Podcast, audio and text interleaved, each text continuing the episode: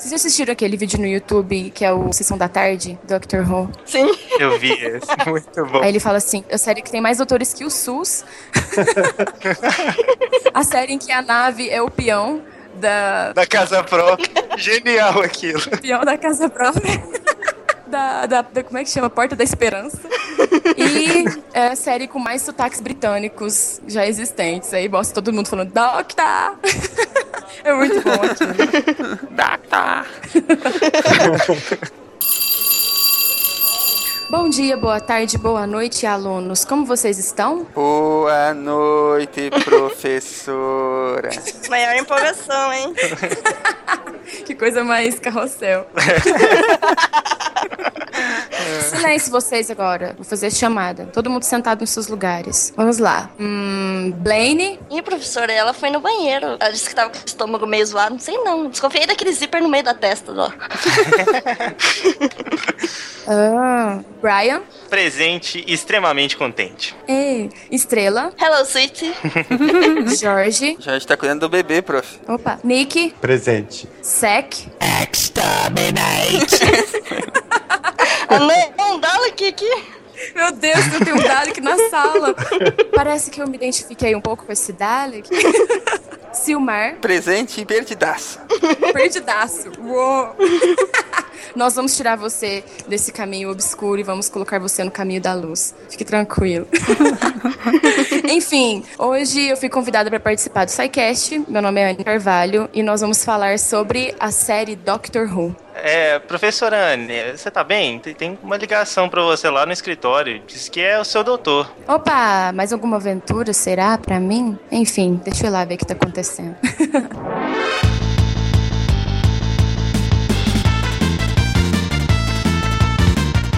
Salve galera, aqui é Silmar de Chapecó, Santa Catarina e quem com spoiler fere, com spoiler será ferido e eu estou ferrado hoje.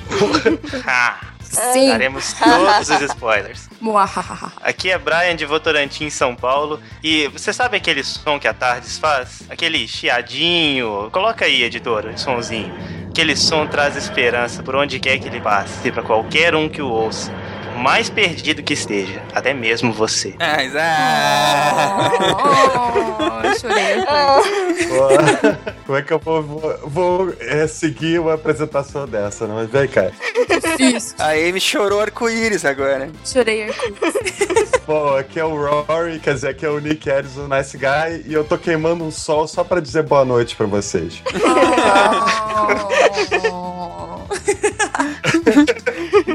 Nada de referência a essa série nas apresentações. Imagina. Muitas referências. eu sou a Anne Carvalho, eu sou de Franca, São Paulo.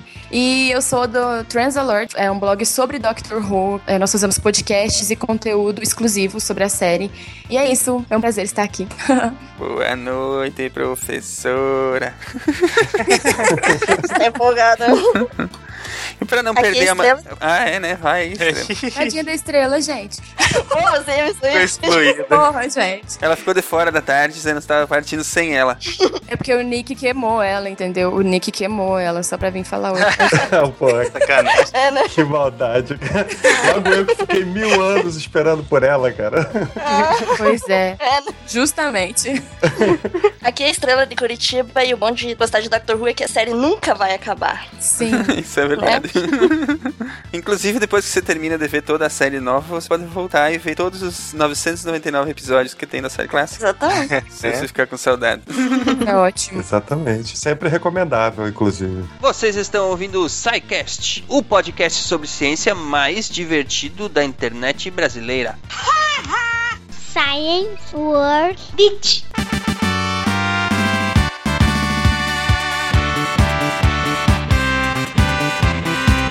Bem-vindos, ouvintes do SciCast, à sessão da diretoria. Vamos aos recadinhos rapidão, né, Ronaldo? É, isso aí. Aqui é rápido e rasteiro. É isso aí. Bom, fala logo pro seu povo como é que eles entram em contato com a gente, Ronaldo. Então, vamos lá. Nosso Facebook é facebook.com.br podcast. Nosso Twitter, twitter.com.br podcast e o Plus, o plus é plus.google.com.br E o nosso e-mail, contato arroba ou então, Ronaldo, a melhor forma de enviar sua dúvida, crítica ou elogio é através do formulário de contato do site. Procure lá no menu Contatos. É isso aí. Uma hora deles enjoam e a gente não precisa mais falar isso aí, né?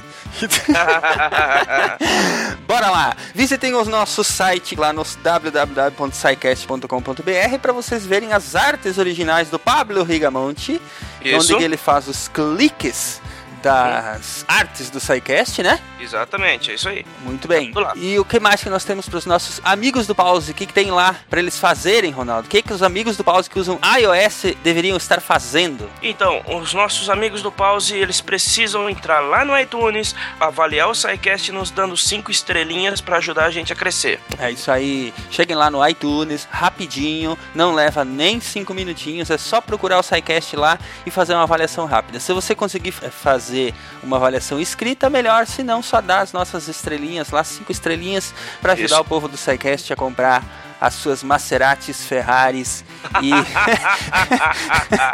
Até parece. Ajudem a gente a espalhar essa ciência pelo Brasil, gente. O- lá no Facebook temos, temos o grupo, né? É. Amigos do Pause, a gente onde a gente posta os bastidores do SciCast, né, Ronaldo? Olha que bacana. Se Isso, você ainda gente não, não pediu para entrar lá, chegue lá no Facebook e é, tem, os, tem os, os links aí no post. Cheguem lá e façam lá uma. Peçam lá para entrar no grupo para vocês terem acesso aos nossos bastidores, fotos, a vida dos, do, do povo, onde é que a gente vai, onde é, que a gente anda, e É. o que, que a gente faz, né? Sejam os stalkers do bem e entrem lá no grupo do Facebook. Verdade. É, mais um recadinho: o Feedburner morreu, foi pro saco, pereceu, cessou de E existir. dessa vez ele foi pro saco mesmo, mesmo, mesmo. Não Sim. funciona mais. Quem Sim. tava usando o feed do Feedburner vai, vai encontrar só um recadinho em áudio um, é, e, e um único post lá que ficou lá pra posteridade, que é dizendo pra atualizar pro novo feed, que é o quê? Qual é o novo feed, Ronaldo? Então, o nosso novo e o agora único feed é feed.sicast.com.br. Repetindo, feed.sicast.com.br. É, só algumas pessoas andaram tendo problema porque nós tivemos que fazer a atualização em cima do laço, com uma correria, né? Porque o, o Feedburner saiu do ar e não estava mais sendo compatível com o nosso feed é, criado pelo site. Tivemos que tirar Uhum. ele do ar rapidão para todo mundo continuar acessando e mudamos em definitivo, né, para o endereço novo feed.sicast.com.br.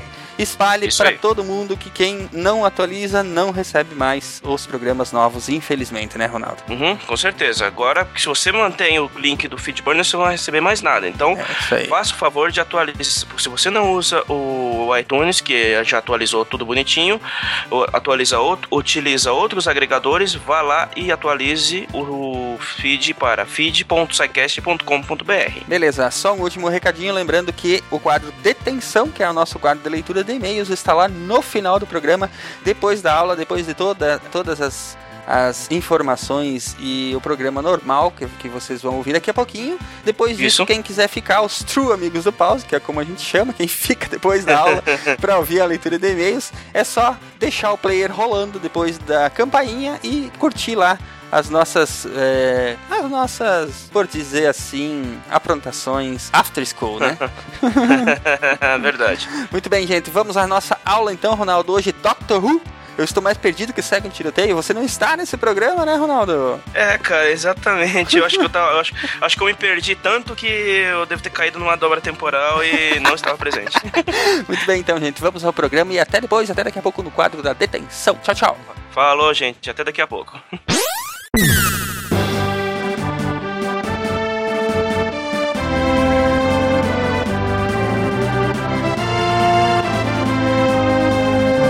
Para não perder o pique, vocês me digam, por favor, já que vocês são todos fãs de Doctor Who, vocês se chamam de Wuvians, né? Uhum. Sim, senhor. Estou cercado de Wuvians hoje, então eu quero que vocês me digam por que que eu, Ronaldo, Marcelo, André, Bárbara, todos os que não assistem Doctor Who na equipe do SciCast deveriam começar a ver Doctor Who. Cardoso também. Cardoso também. Vai ser difícil convencer. Esse é complicado. Esse é complicado. Eu costumo apelar pelas emoções quando eu vou falar de Doctor Who. Eu costumo explicar que Doctor Who foi uma série que entrou na minha vida num momento super difícil que eu estava passando. E assistir a série, ver todo aquele universo, toda aquela realidade interna ali acontecendo, começando a fazer parte da minha vida, me deixou muito mais feliz. É uma série que mexe com nossos in- instintos infantis, sabe? Você fica meio bobo assistindo aquilo, é incrível. Mexe com a sua imaginação, mexe com o seu intelecto. Você fica revoltado com os showrunners, você quer xingar todo mundo. Não é uma série muito diferente das outras, se a gente for pensar nisso. Mas, como uma série que tem 50 anos, que já passou por vários, vários atores sendo protagonista, várias gerações. Como que uma série dessa não pode ser boa, sabe? Deixa o Doctor Who tocar seu coração, cara. Todos vocês aí que foram citados. Silmar, Ronaldo, Marcelo, Bárbara, Cardoso, cara. Para com esse coração de Dalek. Você não é um Dalek, você não foi construído pra odiar, cara. Vamos amar Doctor Who. Seja um Dalek do bem. As pessoas que não gostam de Doctor Who geralmente têm uma coisa em comum, elas nunca assistiram. Exato. Elas odeiam com todas as forças. Elas só não gostam do conceito. Se elas pararem pra assistir, elas vão gostar, cara. Não tem como, entendeu?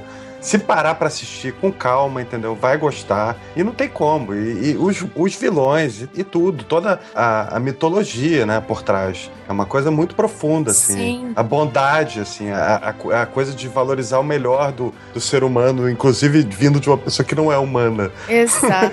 né? Mas é, é incrível. Que é a mais humana de todos, né? É exatamente a conexão dele com, com os seres humanos, né? Isso que é incrível, eu acho, da série. Então, argumento não falta. Falta você sentar e assistir. Fora que é uma série sobre viagem no tempo, né? É. Quem é que não gosta de viagem no tempo, gente? Como assim? É igual você falou. Só não gosta de Doctor Who quem não assistiu. Quem assiste fica louco, viciado, pirado, igual eu, eu fiquei. Eu tô assim já faz uns três anos e, e eu tô doente. doente de amor por Doctor Who já faz três anos e quero continuar assim até ficar bem velhos, meus netos assistirem. Vocês querem me dar mais algum argumento pra eu ver Doctor Who, não? Eu quero que pros outros verem, porque você já viu um poucos episódios e gostou demais. E como você é o chefe, você vai mandar todo mundo assistir e pronto, acabou. Dá dever de casa, né? Eu, eu concordo. É. O pior é que a Dona Estrela escolheu os episódios certinhos pra eu ir ver. Eu assisti só três episódios e já virei fã da série. Vou começar a ver também. Não, aí é que tá. Isso que você tá errado, Sumar. Hum. É porque qualquer três episódios que você assistisse, você ia gostar, entendeu? Era só escolher alguns maravilhosos, realmente. Isso, nisso eu discordo. Eu discordo, discordo, discordo, discordo. Quem, quem, quem foi que falou isso? Eu, Nick, alguns episódios realmente dão raiva, né? Realmente. São, são não, zoados. é, não é por isso. Eu discordo desse argumento com, e vou falar outro argumento discordando desse argumento. Olha que loucura. Eu acho assim que Doctor Who é uma série que tem tantos anos, que tem tantas coisas, sabe? E tá sempre em constante movimento e sempre em mudança, que qualquer coisa que você assistir na série, ou você vai se identificar muito, ou você vai detestar. Só que, como Doctor Who tem tudo isso, você sempre vai encontrar um episódio que é a cara do seu melhor amigo. Você vai falar, isso aqui é a cara do meu melhor amigo. Ah, isso aqui não é a cara do meu melhor amigo. Então é muito legal isso, porque, querendo ou não, como Doctor Who é uma série que fala sobre mudanças, que tá sempre mudando, inclusive, que, partindo do nosso coração, né? eu acredito que por isso é muito legal você ver, porque você aprende coisas com a série, você aprende a ser uma pessoa melhor com a série e você se identifica com coisas. E quando eu falei sobre isso no- num podcast atrás do blog lá, a gente falou que é bem isso, sabe? A gente pode escolher três episódios que é a cara de tal pessoa e indicar pra ela que com certeza ela vai gostar. Mas às vezes, aqueles três episódios que é bom pra aquela pessoa não é bom pra outra. Não vou funcionar. Não funciona, entendeu? É igual assim, todo mundo indica Blink pras pessoas. Eu indiquei Blink pra minha amiga, ela detestou Blink. Como assim? Puta, um baita episódio. Eu adorei aquele episódio. Pois é! Isso é muito controverso, sabe? Se você não gostou de Blink é porque tem medo de filmes de terror, realmente. É uma coisa que. né?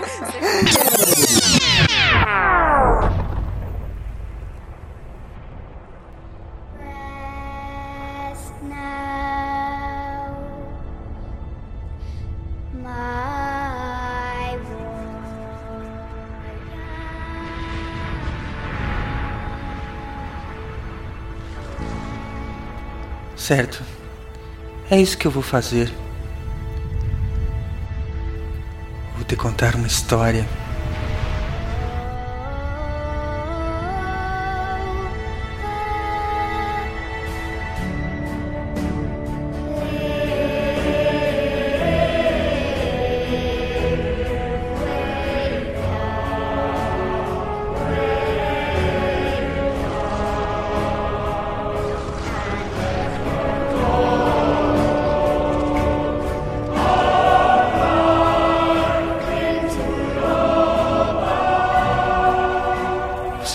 Ouvi-los. Todas essas pessoas que viveram com medo de você e do seu julgamento, todas essas pessoas cujos ancestrais se dedicaram, sacrificaram-se por você. Você pode ouvi-los cantando?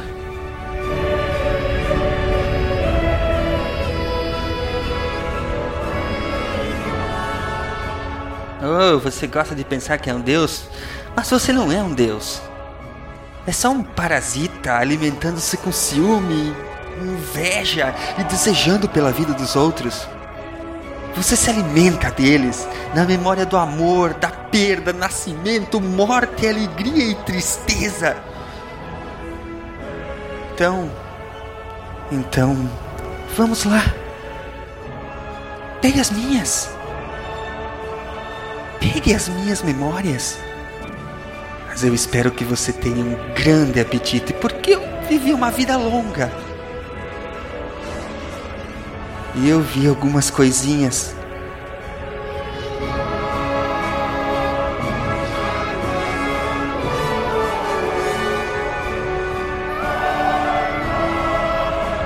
Eu escapei. Eu escapei da última grande guerra do tempo. Eu assisti à morte dos senhores do tempo. Eu vi o nascimento do universo e assisti o tempo acabar. Momento após momento, até não restar nada. Nem tempo, nem espaço. Só eu! Eu andei em universos onde as leis da física eram concebidas pela mente de um homem louco. Eu assisti universos congelarem e criações queimarem. Eu vi coisas que você não acreditaria. Eu perdi coisas que você nunca entenderá.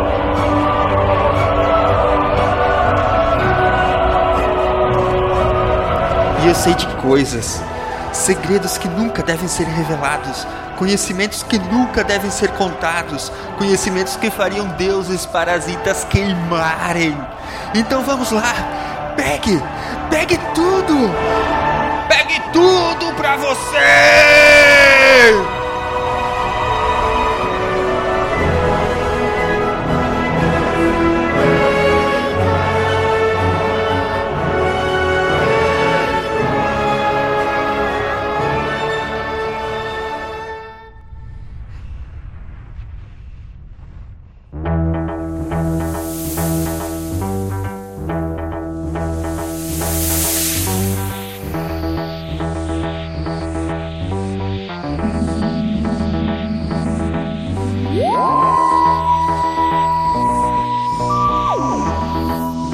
Então adiante. Estrela, vamos começar então aí por dizer para nossos queridos ouvintes o que, que é Doctor Who, por que, que estamos falando de Doctor Who aqui no SciCast. Então, Doctor Who, pra quem não sabe, vive em algum, em algum mundo que, sei lá, nunca ouviu falar.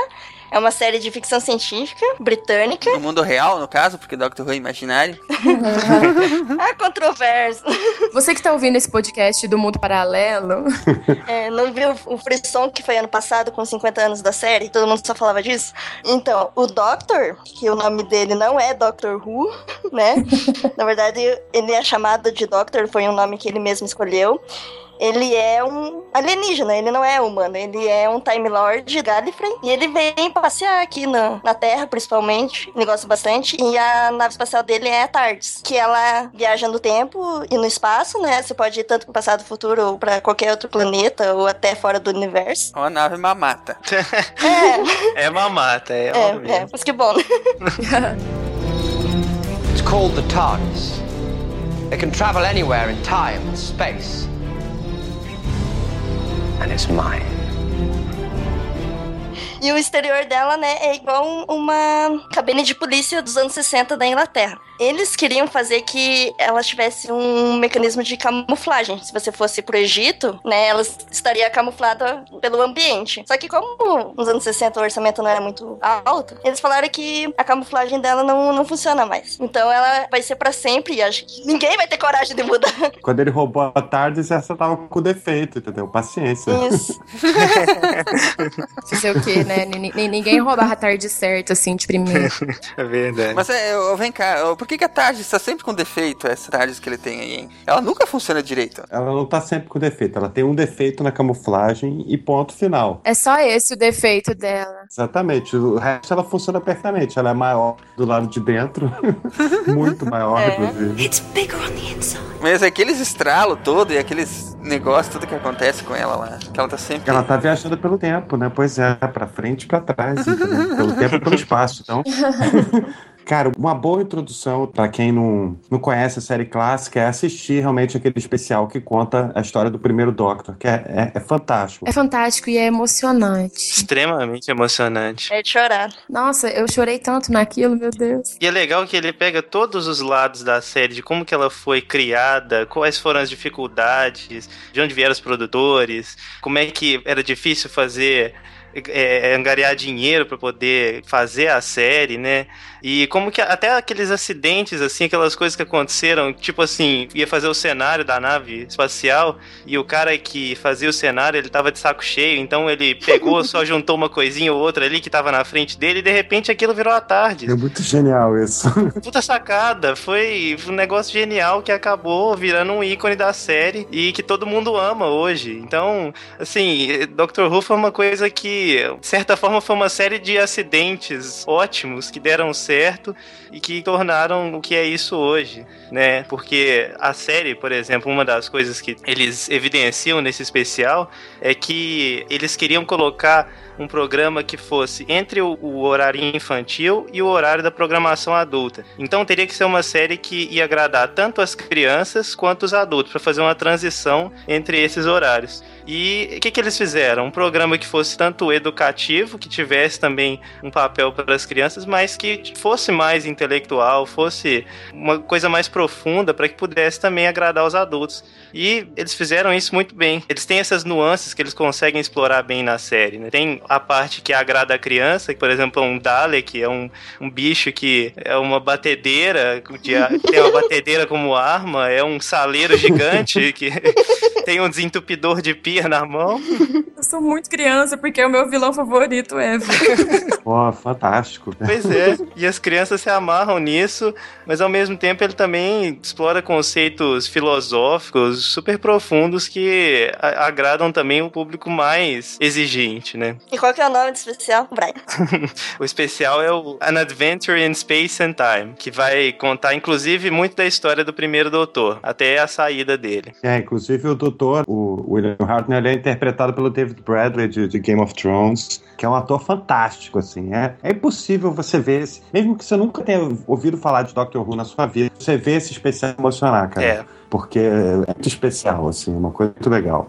E foi parte das homenagens, né, aos 50 anos no ano passado. Uhum. E esse especial foi escrito pelo Mark Gatiss, que fez também muitos episódios de Doctor Who e fez é, a série Sherlock. Então é um cara muito com muito gabarito, né, para fazer isso. Eu co- costumo falar que Mark Getz, ele é, ele é muito bom pra escrever histórias que já aconteceram, sabe?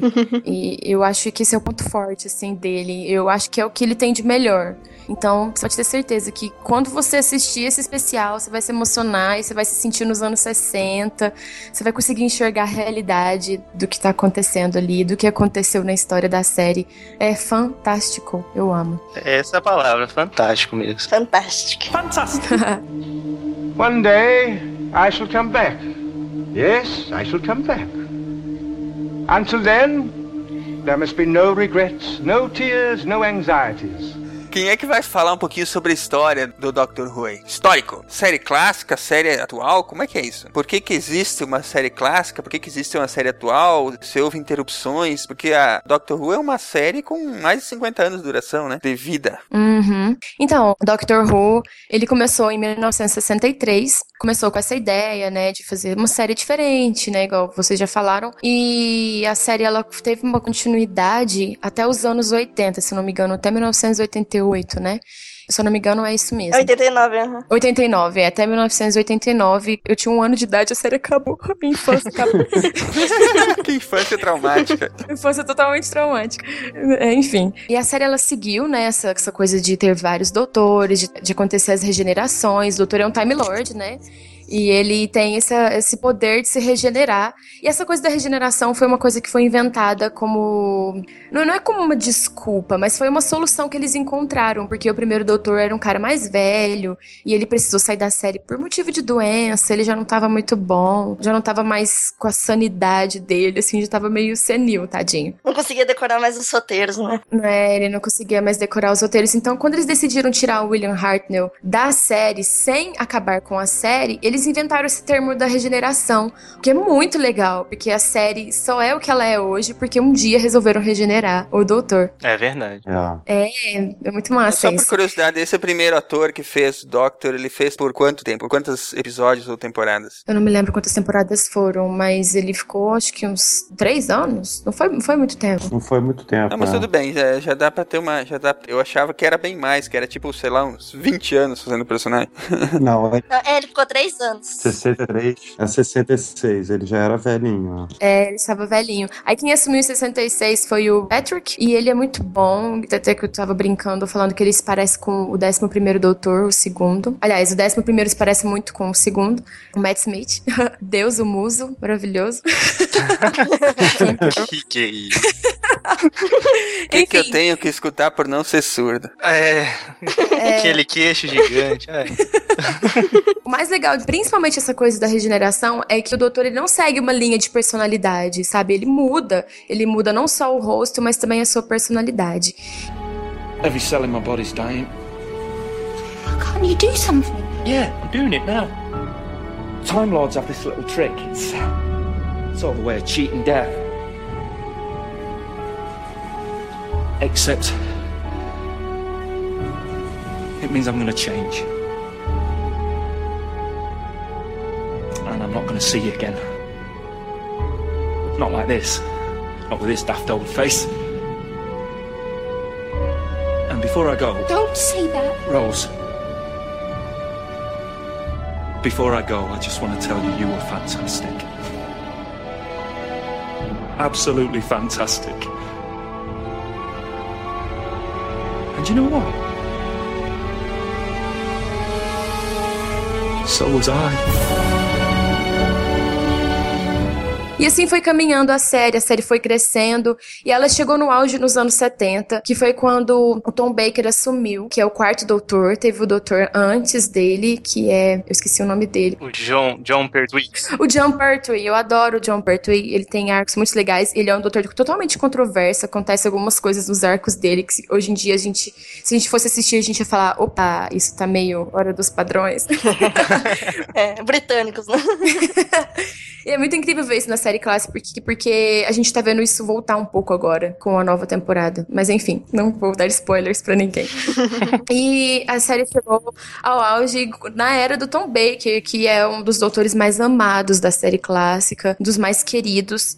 E ele foi o doutor que ficou mais tempo na série clássica. Ele, se eu não me engano, ele ficou desde 75 até os anos 80. Tem 81. É, ele ficou muitos anos na série. E se não tivesse mudado de produção, a série não tivesse trocado o produtor, que começou a implicar um pouco com ele, o Tom Baker tinha problema de alcoolismo. Essas tretas que acontecem nos anos 80, sabe? Entre os atores, nos anos 70, anos 80. E ele meio que achava que ele era o doutor mesmo, sabe? Ele meio que assumiu aquele personagem. é muito sério isso, gente. O problema é que a tarde estava com defeito, né?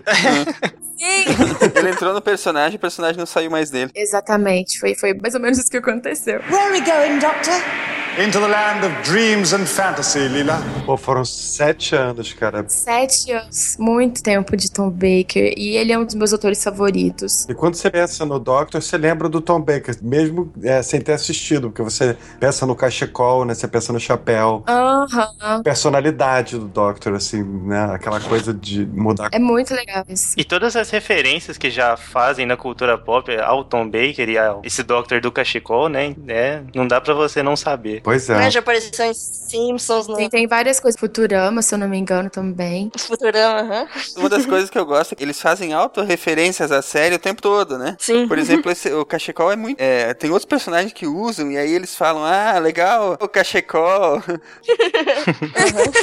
Cachecóis são legais. o mais legal disso, assim, é que nessa época dos anos 70, um dos showrunners foi o Douglas Adams. Chorem, nerds. Podem chorar. Eu choro também.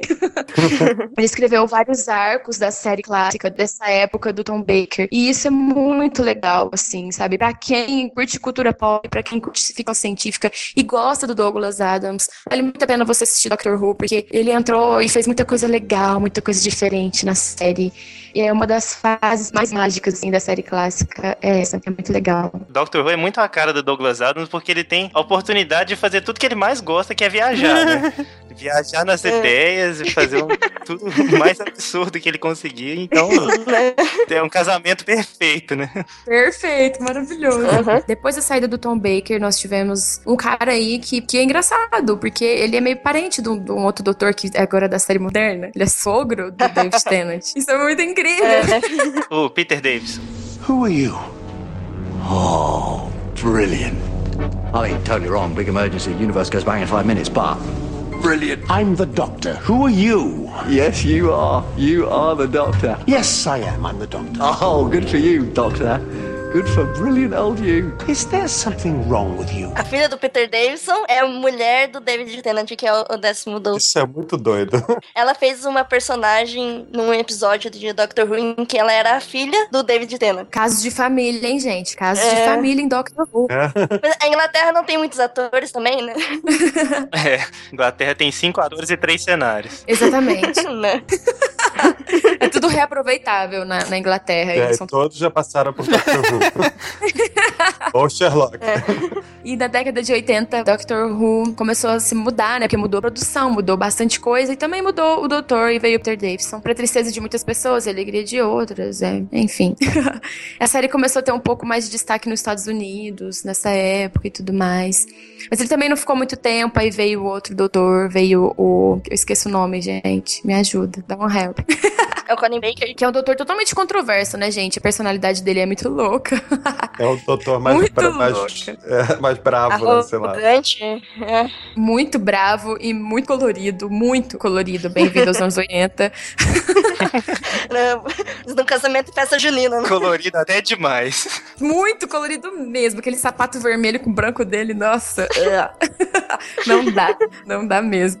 E depois tem o, o nosso querido Wizard, que eu também esqueci o nome, puta que pariu, eu esqueci o nome de todo mundo. Sylvester McCoy. Sylvester McCoy, gente. É o Radagast. Sylvester McCoy é muito engraçado, eu adoro ele, muito, muito, muito, muito. É, é um dos meus favoritos também, da era clássica. Eu não assisti muita coisa dele, porque não tem nada dele legendado. Aliás, tem um arco dele legendado que a galera do Transalore legendou e tal, mas fica aí o apelo, galera, por favor, legendem mais. Sylvester McCoy, ele é muito legal, os arcos dele são muito bacanas. E ele é o último da era clássica, que a série infelizmente foi cancelada.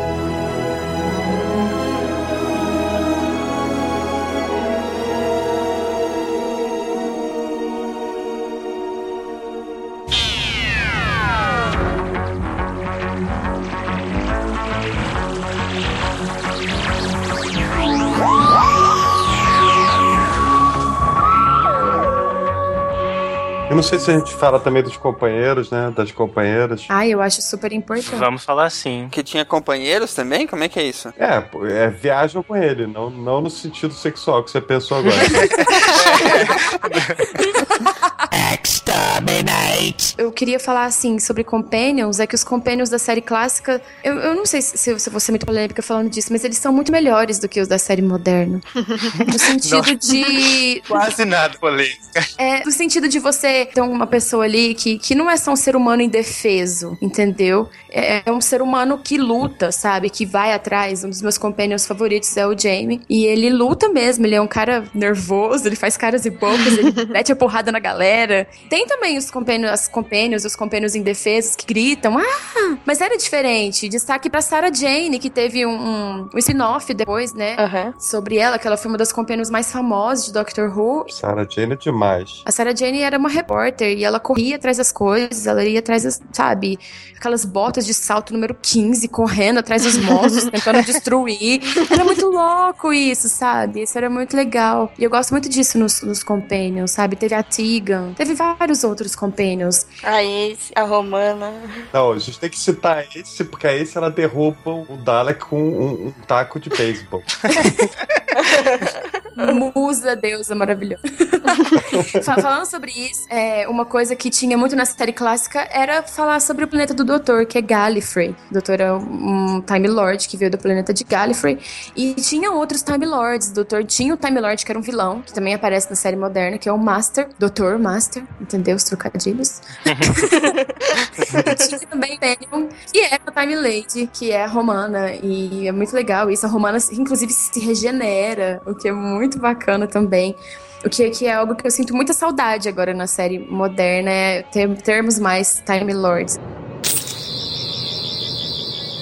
Eu acho importante a gente falar que, assim, por que, que a série entrou no hiato? Porque acabou o dinheiro, né? Acabou o dinheiro, acabou. A a audiência não acabou, mas as- ela diminuiu bastante.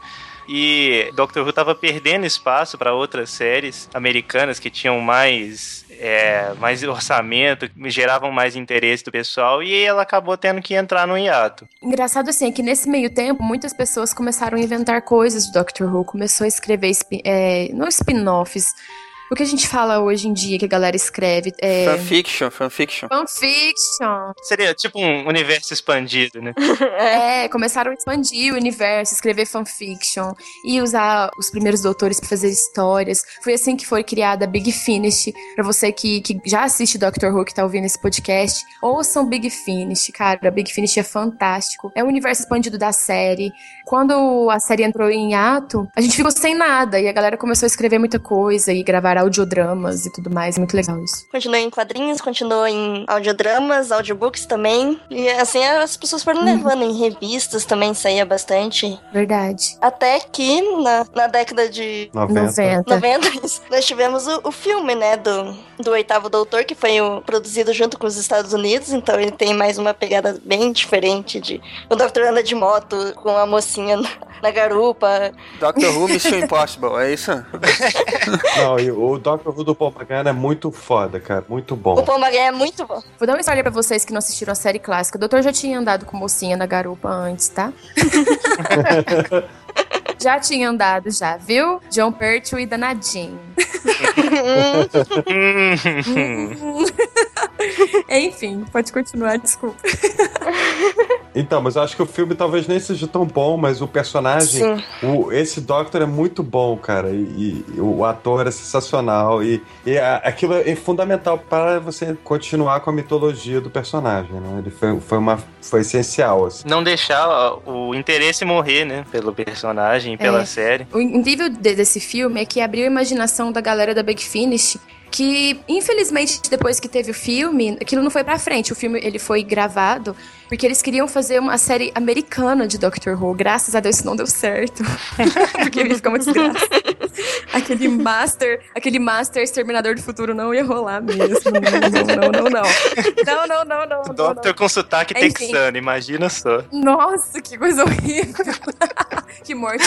Enfim, e o mais legal disso é que, como, como não teve nada depois do filme, a gente teve o filme, introduziu o oitavo doutor, ficou nessa esperança da série voltar sendo produzida para americanos, e ali ela parou. E o mais legal disso é que, como que nós sabemos que o oitavo doutor ele é incrível? Porque nós ouvimos Big Finish. Tem muitas histórias, ele grava histórias até hoje. E ele é um doutor do- com uma personalidade maravilhosa, fora que a voz dele é incrível, né? Então a gente que escuta o audiodrama, a gente fica aficionada na voz do cara, né? E isso é muito legal. E enquanto a série não voltava, a gente ficou sobrevivendo com essas coisas. A gente não, né? Porque eu não assistia a série na época, eu era uma criança. Mas a gente ficou sobrevivendo disso aí. e Eu sobrevivo disso até hoje.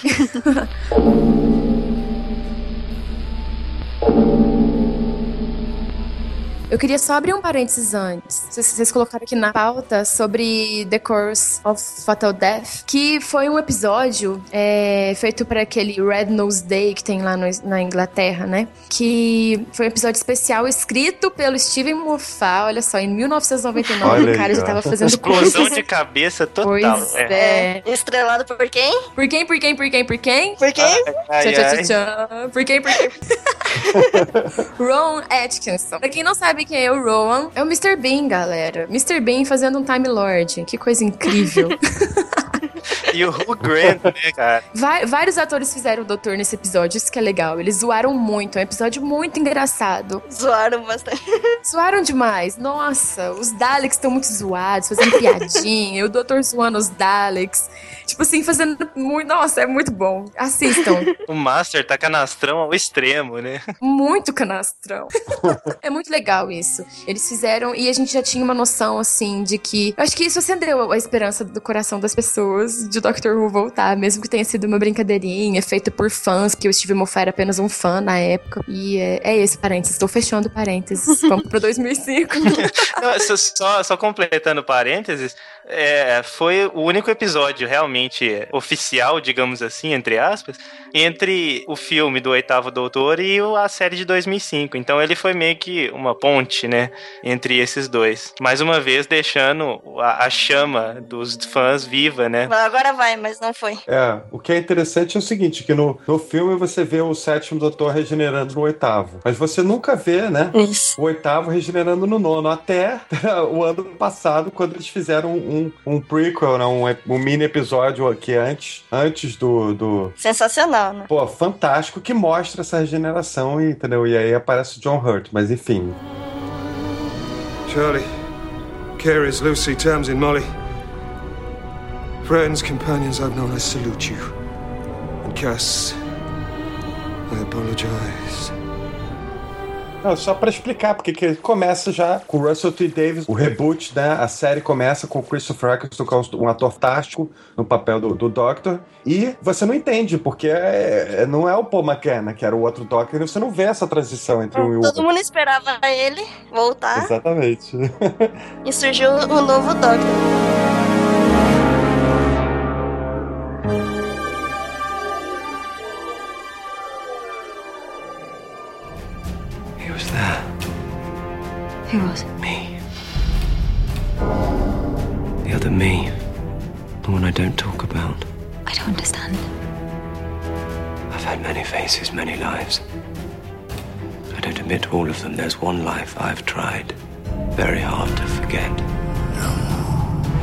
The doctor who fought in the Time War, and that was the day he did it. The day I did it.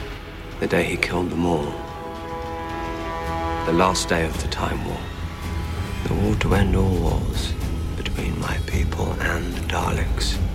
And in that battle, there was a man with more blood on his hands than any other. A man who would commit a crime that would silence the universe. And that man was me.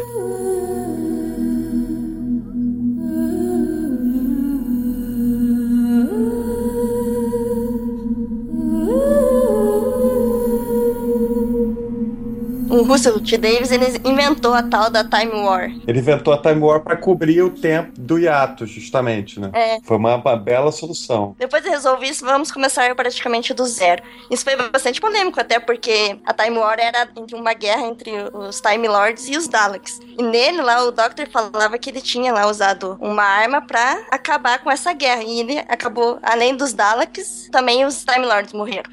Então já ficou meio triste, assim, tipo, pô, não tem mais. Ele ainda até fala que ele é o último Time Lord que sobrou. Isso, tipo, nunca mais vai ter Time Lords. Então, daí, tipo, isso só vai ser explicado lá no episódio 50 anos. Então, tipo, foram É. 10 anos, quase, pra poder explicar a Time War. Muito legal. É, como teve essa guerra que foi bem traumática pro Doctor, a gente vê realmente o nono Doctor, ele é bem mais. Bem mais ferido, né? Você sabe que alguma coisa aconteceu com ele, né? Ele tá meio triste, assim, sabe? Sabe? Sem misericórdia. É, exatamente. Ele é um cara bem afetado ainda por esse negócio da guerra. E é isso que é legal, que você vê, assim, como que eles conseguiram desenvolver bem a personalidade do Doctor nessa volta. Porque ele se mostra um cara realmente afetado pela guerra, um cara cheio de culpa, um cara que ainda tá meio perdido no meio daquilo tudo. Ele não toma as ações com muita racionalidade. Às vezes o, o Companion chega e fala: Poxa, mas o que, que você tá fazendo, cara? Se toca aí. E você vê que depois, nos próximos Doctors, ele vai é, se recuperando disso, ele vai voltando ao normal. Inclusive, o nono doutor, ele é o meu favorito. E é uma das personalidades mais legais, assim. Ao mesmo tempo que ele carrega aquela tristeza, deve ter sido responsável pela guerra. A gente, a gente, quando a gente começa a assistir a série, a gente acha que foi ele que foi o responsável. Que foi essa regeneração a responsável. E engraçado, assim, que ele carrega essa tristeza, dessa responsabilidade toda, desse peso todo, mas ao mesmo tempo ele tá sempre com um sorriso no rosto, sabe? Sim. Ele ainda se fascina com as coisas do universo e do planeta Terra. Isso é muito legal, muito legal mesmo, Nick. É que você vê que aquilo ali é a essência dele, né? Aquele fascínio pela humanidade, pelo tempo e espaço. É, ali ele não perde aquilo, né? Apesar de tudo o que aconteceu na Time War, ele não, ele não perde esse lado. Really, though, Doctor, tell me, who are you? Do you know, like we were saying about the Earth revolving? It's like when you're a kid. The first time they tell you that the world's turning and you just can't quite believe it because everything looks like it's standing still. I can feel it. The turn of the Earth. The ground beneath our feet is spinning at a thousand miles an hour, and the entire planet is hurtling around the sun at 67,000 miles an hour, and I can feel it. We're falling through space, you and me clinging to the skin of this tiny little world, and if we let go, that's who I am. A gente vai criar polêmica de quem gosta da Rose e quem não gosta. Eu gosto. Eu gosto? Eu acho polêmica desnecessária, mas eu, pra ser bem sincera, eu, eu não gosto da Rose. Mas ela é uma companion muito próxima da realidade, assim, de qualquer pessoa. Porque ela tem um emprego, ela tem uma vida e tudo mais. E o que, o que é legal nela é essa devoção ao doutor. Ela larga tudo pra seguir o doutor, que não é o que eu gosto. Eu gosto muito mais da Clara, que tem uma vida paralela. Ela, inclusive, fala que a- o doutor é um hobby pra ela, não é o centro do adorei essa universo. Parte. Como era pra Rose. eu Vamos também logo que adorei eu muito tenho que fazer. E isso é muito legal, assim. Posso, posso porque- pedir uma coisa sobre os Companions? Pode. Cada temporada tem um, é isso? Não, não necessariamente. Tá, mas enfim, entram e saem esses companions que são os amigos do Doctor que viajam no tempo com ele. Mas é explicado por que, que essas pessoas entram e saem da vida do Doctor ou, ou Sim, não? sim. Claro, né? Explica. Tanto é que o sonho da minha vida é ser uma companion. As pessoas têm suas próprias vidas, entendeu? Ou tem algum bom motivo, né? Mas tem uma coisa muito importante aí, que é por que, que o Doctor se achega a essas pessoas. Porque ele não consegue viajar sozinho. Porque ele precisa de alguém pra poder dividir essas experiências, pra poder ter aquela coisa de entrar na tarde a primeira vez e a pessoa abrir aquele olho e falar, nossa, é maior por dentro, ou é menor por fora. Ele, ele precisa disso, ele precisa de pessoas que estejam ao lado dele pra dividir essas experiências. E até também, depois eles vão explorar mais isso, mas pra manter os pés dele no chão. Pra não deixar ele fazer nada muito idiota, que coisas idiotas ele faz regularmente, mas não deixar ele fazer nada muito idiota e acabar estragando o universo inteiro, porque o Doctor sozinho, ele, ele às vezes é um cara inconsequente, ele é um cara que não tem muito controle das suas ações, ele se deixa levar pelas emoções. E os Companions, eles não servem só como coadjuvantes, eles não servem só como aquele artifício de roteiro para poder te explicar o que, que tá acontecendo ali. Eles são realmente é, é, pontos que influenciam na série e que fazem você não só entender, mas também eles é, influenciam nas ações do Doctor Perfeito, perfeito. e deixam ele realmente com o pé no chão e sem fazer muita cagada. Ou às vezes os companions levam ele a fazer cagada também. Pode acontecer Também, também. Se for o Mickey. Rosie! Sacanagem. Rosie! Ela faz umas cagadas. o Mickey e Rose é foda, cara. É. E às vezes eles também se- eles servem pra poder se meter em confusão pro Doctor precisar salvá-los, né? Então, Não, é Rose Bad Wolf. Né? Exatamente. campeanes. You want weapons? We're in a library. Books. Best weapons in the world. Martha Jones, que ela foi companion na terceira temporada com o décimo doutor. Ela é uma companion mais independente, mais forte, ela tem personalidade. Apesar dela ficar naquele mimimi todo, querendo a atenção do doutor. Na friendzone. Na friend zone total. na friend zone total. Apesar disso tudo, ela é muito foda, é uma companion incrível. Eu, quando, quando a galera fala que não gosta dela, eu já olho com o olho torto, assim, porque vocês são muito ligados no romance. Sou apaixonado por Uma ela. série de ficção científica. Vamos ter o coração um pouco mais gelado aí, porque a Martha Jones é foda. Eu ia falar que era muito gata. Também. Muito gata também. Inclusive, nessa temporada, com a Martha Jones, apareceu o Master, né, gente? Fala um pouco sobre do Master. É incrível, maravilhoso. Cara, o Master é muito foda. O episódio que ele aparece é muito bom. O Master é um inimigo clássico do Doutor, né? Que, que apareceu só nessa temporada. Ele é um inimigo clássico. Ele é um Time Lord, como eu tinha falado antes. Ele aparece no filme, ele aparece na série clássica. E aí ele aparece nessa temporada e é muito legal. É um vilão meio sociopata, assim. Ele é doente. I'm the Doctor. I'm a Time Lord. I'm from the planet Gallifrey in the constellation of Casterbarus. I'm 903 years old, and I'm the man who's going to save your lives and all six billion people on the planet below. Legal de- dessa temporada são as bizarrices do Russell T. Davis. Russell T. Davis já tinha uma fascinação por porcos, que foi o que aconteceu num episódio, eu acho que foi em Dalek, não sei, se- não sei se foi Dalek, se foi Dr. Dance, que aparece um porco, que foi totalmente necessário, mas ele gosta de porco, então ele botou um porco lá. E nessa terceira temporada nós temos episódios com porcos, pessoas com cara de porcos. Então Pessoas se você curte de porco. porcos, cara, você tá na temporada certa, cara. Essa é a temporada mais bizarra da era Russell T. Davis. É muito engraçado. Por mais bizarro que seja. Inclusive, é, ne- no meio dessas bizarrices, é, assim, eu, pelo menos, eu faço essa recomendação pessoal pra quem não assistiu ainda Doctor Who, é que se você supere os primeiros episódios da primeira temporada, os primeiros cinco ou seis ali, se você conseguir passar por aqueles, você vai adorar e você vai se apaixonar, mas dá uma relevada nesses primeiros, porque foi a volta da série, era um orçamento bem baixo pra efeito especial, é, é, é um pouquinho complicado. É, Eu não consegui, cara. Então eu acabei vendo Matt Smith primeiro. Olha só a polêmica. E aí eu voltei e comecei a ver tudo e achei tudo maravilhoso, entendeu? E durante um grande tempo o Matt Smith era o meu Doctor favorito, assim. Aí aí eu cheguei no Tenet, foi foda, assim. Minha cabeça explodiu. Sei como se sente.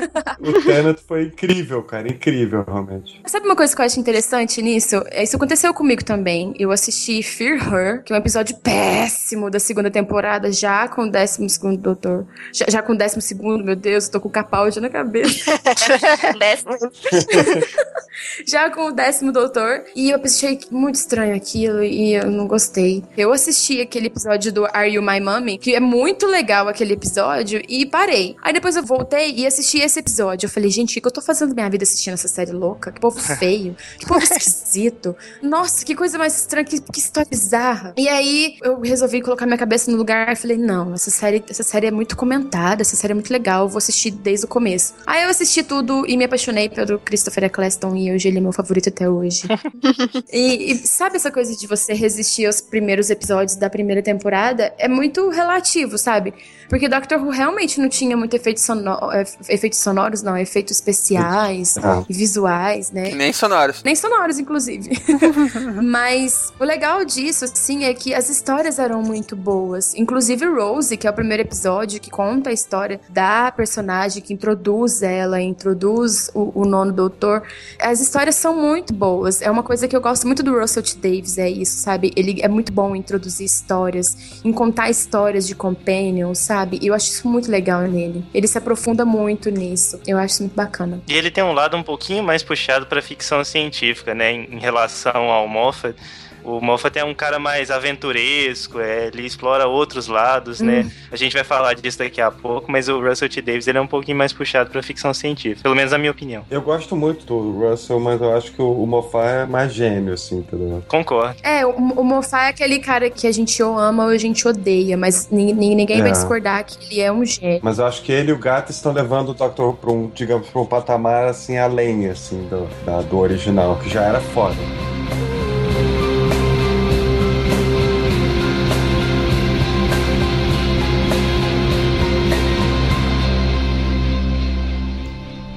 People assume that time is a strict progression of cause to effect, but actually, from a non linear, non subjective viewpoint, it's more like a big ball of wibbly wobbly, timey wimey stuff.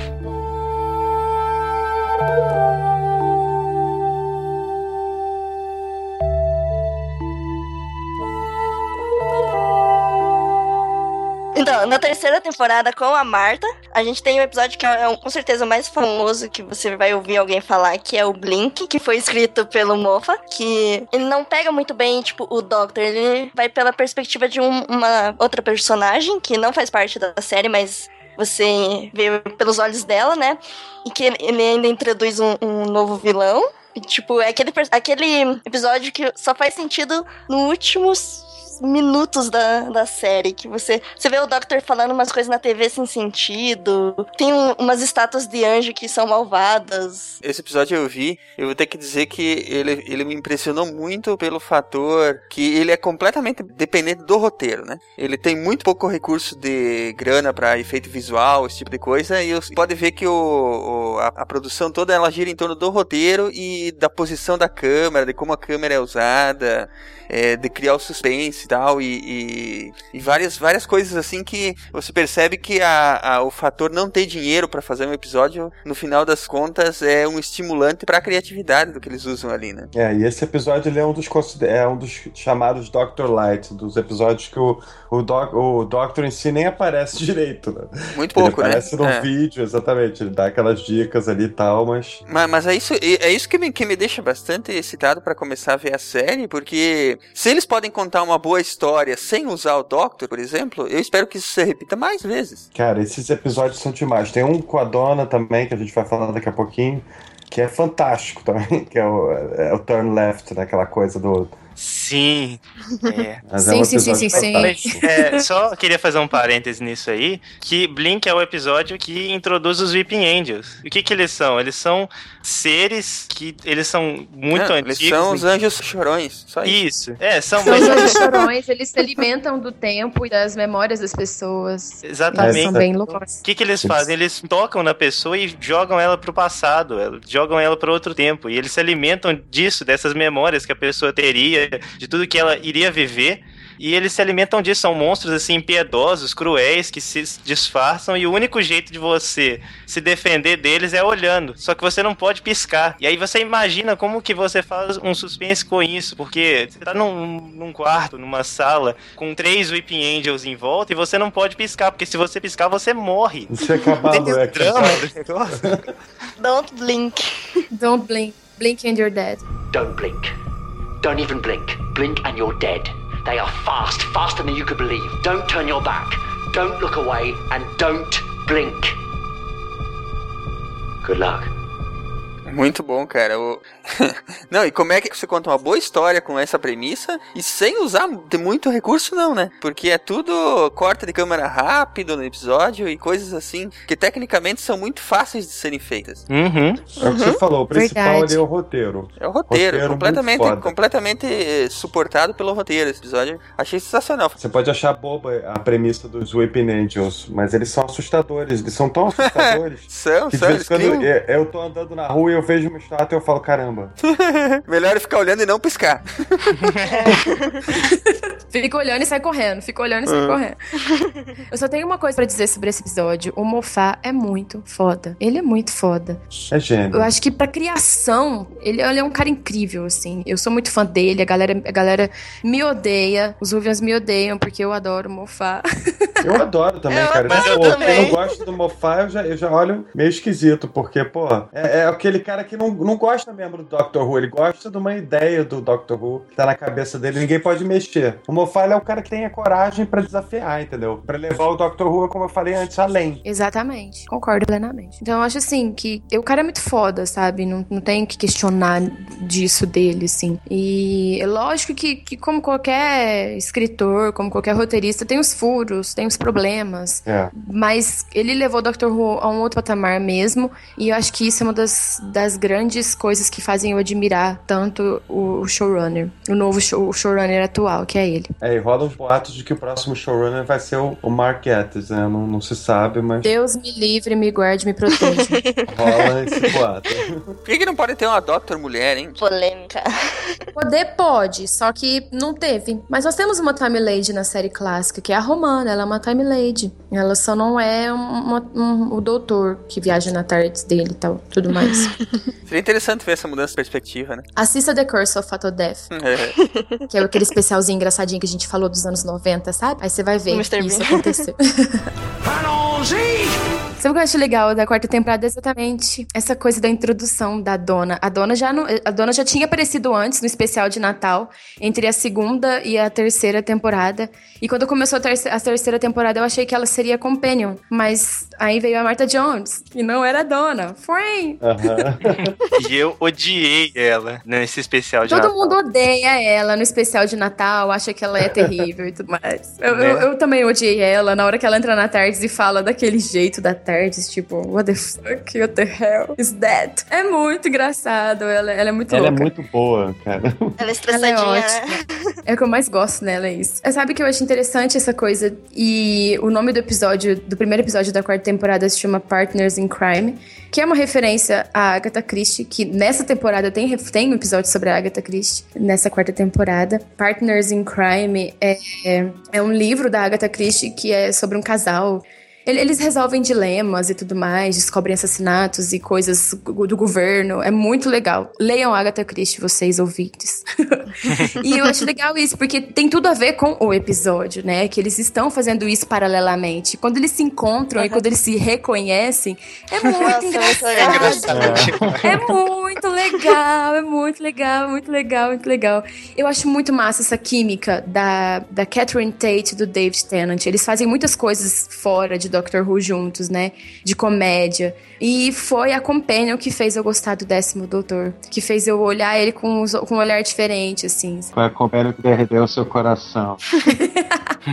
Ela, ela realmente conseguiu tocar meu coração e me abrir pro décimo doutor. Eu, eu realmente comecei a olhar ele com um olhar diferente. Inclusive, depois, mais pra frente, teve os especiais, né? Que me fizeram ficar realmente apaixonada por ele, gostar dele de verdade. Eu acho isso muito legal, porque a dona é aquela companion que briga com o doutor, que é amiga dele, que ela bota o pé dele no chão, sabe? Ela é essa, essa companion que faz isso realmente, sabe? Eu, eu adoro ela por isso. É, não tem interesse amoroso nenhum, não tem nada. Ela Né? não tem respeito nenhum. Ela fala o que ela quer e pronto. né? Esculacha ele um monte.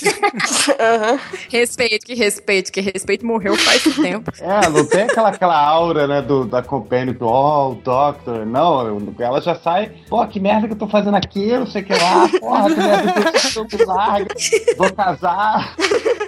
Eu vou casar. Vai casar e para dentro da tarde. Lógico que ela ia ficar nervosa, né, galera? Óbvio. Sabe o que eu acho incrível, assim, dessa temporada são as histórias, né? É uma temporada diferente, assim, das outras no quesito de histórias.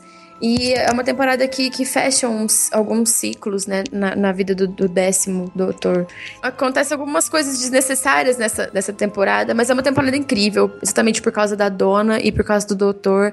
E também porque já é uma temporada que tá finalizando a era do Russell T. Davis na série. E a própria era do David Tennant, inclusive. Então é uma temporada que, que já começa a dar sinais que alguma coisa nova está vindo. E isso acontece em alguns episódios, eu não vou dar spoiler, porque eu já dei demais. Spoilers! Você tá falando do silêncio da biblioteca? Hey, who turned out the lights? Foi eu que botei, porque é a primeira aparição da River Song, né, cara? Que eu acho que é uma personagem muito importante. Muito importante mesmo, eu adoro. É. Hello, sweetie. Mofa gênio, né? Fazendo. Lá na quarta temporada ele já plantou a sementinha. É. Filho da É. E você nem se importa muito com a River, né? Pode falar palavrão nesse podcast? Sim. Pode. Ah, então tá bom, porque eu acabei de falar dois. Mas a River, cara, pô, ela é fantástica. Eu não sei como a gente falar sem dar muito spoiler. É melhor não dar esse spoiler especificamente. É, mas, vamos deixar mas a quieto. River é muito fantástica, muito fantástica. E é tipo uma transição também. A River é tipo uma transição entre o, o Tennant e, e o, e o Matt Smith. E uma observação sobre o Silence in the Library, que ele já vai mostrar como o Moffat tem essa mania de puxar pontas que ele vai fechar muito, muito depois. Pega uma coisinha, Sim. introduz ali e ele vai puxando aquela cordinha, você vai puxando aquele barbante, quando você vê, você já tá três temporadas depois até ele explicar tudo de vez e fechar esse ciclo. Mas não é uma coisa que incomoda isso. Tipo, não é tipo, nossa, não vai explicar isso agora. Só depois, quando você chega lá no final, que faz tudo faz sentido, depois que você assistir de novos episódios, você vê, olha só o que o maldito tava fazendo. Isso, exatamente. É, muito bom. E aí, alguns acham, caralho, o cara é um gênio e outros ficam putos. Fala, porra, que filha da puta, cara, não sei o que lá. Tem muito fã que gosta de mimimi, no, que faz muito mimimi no Doctor Who, não tem? Que é. Muito. é você lê muita polêmicazinha, assim, sabe? A, gal- a galera fala que o Mofá é machista, que o Mofá é isso, que o Mofá desrespeita a série, blá blá blá. Eu já discordo de todo mundo, acho que o Mofá foda. Acho que Do Doctor Who sempre teve piadinhas e coisinhas que a galera, de, a galera politicamente correta não gosta. Cara, assim, é humor britânico. Você já. já- É um- é. Pois É outra, É. é outra pegada, cara. Eles não têm. Me... Você assiste dois episódios de Top Gear, você quer queimar a TV se o cara for, se o cara for meio, meio esquentadinho por causa de piadinha, o cara quer queimar a TV, entendeu? E o humor britânico é nessa pegada aí. Não adianta. A sonic probe? That screwdriver. It is harmless. That's why I like it. Doesn't kill, doesn't wound, doesn't maim. But I'll tell you what it does do. It is very good at opening doors. Eu acho legal a gente falar sobre os especiais, assim, porque o David Tennant, ele infelizmente começou a trabalhar com outras coisas fora de Doctor Who. E Doctor Who deu uma parada de gra pra gravar uma temporada. Ele não tava tendo tempo pra gravar uma temporada inteira, né? Catherine Tate saiu. E em vez de ter uma quinta temporada com o décimo doutor, eles gravaram especiais o ano todo. E os especiais são muito fodas. Muito fodas. Sensacionais. Se eu posso falar do auge do David Tennant como doutor, são nos especiais, assim, porque não, não tem, não tem nada igual, assim, nas séries. Os especiais, eles superam tudo. É muito bom, muito bom mesmo. Pessoalmente, eu acho que é o melhor final de temporada ali que tem de todas as temporadas dessa nova série. Ele vai conduzindo ali ao final do Tenant, daquela regeneração dele, de uma forma muito assim emocionante. Você se envolve profundamente com aquilo e a história é fantástica, fantástica. Eu chorei muito. Eu, inclusive, culpo muito o Murray Gold, filho da puta desgraçado. O Murray Gold é o, o cara que cria toda a trilha sonora original de Doctor Who. Por favor, galera, se você assiste Doctor Who, preste muita atenção na- na- nas composições do Murray Gold, sabe? E ele escreveu aquela música, Vale Descem, e essa música tem a letra tudo a ver com o momento, a melodia é muito triste. Música tem esse poder, né, de, de derrubar você ou de tipo, pôr pra cima. E eu chorei tanto, tanto, que eu escuto essa música hoje eu lembro e dá vontade de chorar de novo.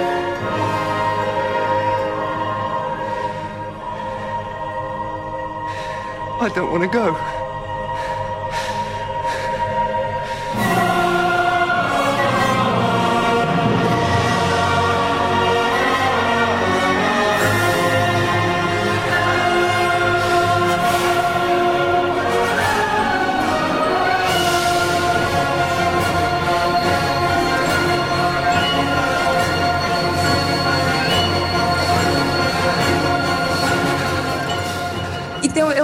Que é, é essa a aura, sabe, do décimo doutor, essa coisa mais da emoção. Mas sabe o que, que é, cara? É, você tá falando de um lado do décimo, mas ele tem outro lado também. Ele, por exemplo, é o doutor mais foda que eu já vi na minha vida. Ele, com uma frase assim, o cara detona todo mundo, assim. Ele, ele pare- parecia muito bonzinho, com o olhar, mas era um cara profundo pra caramba. O cara que é, tem umas horas que ele se faz respeitar, né?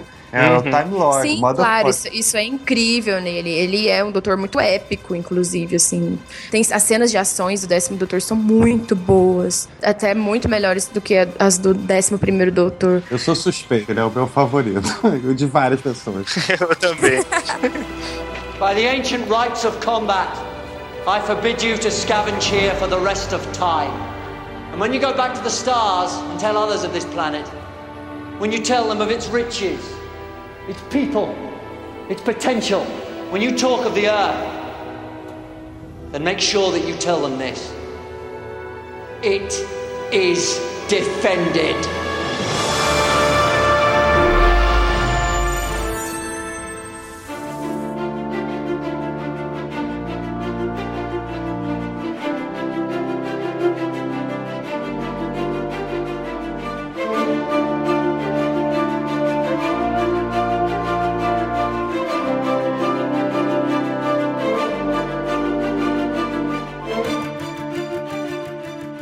Vamos adiante, gente? Temos muita coisa ainda adiante? Nossa, temos muita coisa pra falar, Jesus amado. Esse podcast vai ter 3 horas e 50 anos. É maior por dentro. É bom, bom slogan. né? o próximo tópico, então, já que hoje eu tô de professora, vocês me obedeçam. Brincadeira. Acho que a gente pode falar sobre a quinta temporada, né? Que mudou tudo. Mudou absolutamente tudo. tudo. Principalmente o orçamento. Aleluia. Jogaram Glória dinheiro em Doctor Who. Exatamente. De repente virou Hollywood. né? Eu joguei dinheiro na tela e falei assim: Dr. Who, cresça e apareça. Faça efeitos decentes. Por favor. No primeiro episódio já é, né, uma pirotecnia. Aquela. Tipo, ó, temos efeitos especiais. Cara, o primeiro episódio muito foda, aliás, hein? Começa já Aham. com os dois pés na porta. Hello. I'm the doctor.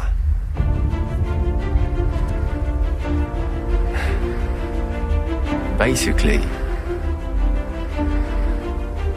run. Nessa quinta temporada, a gente tem o Matt Smith, né?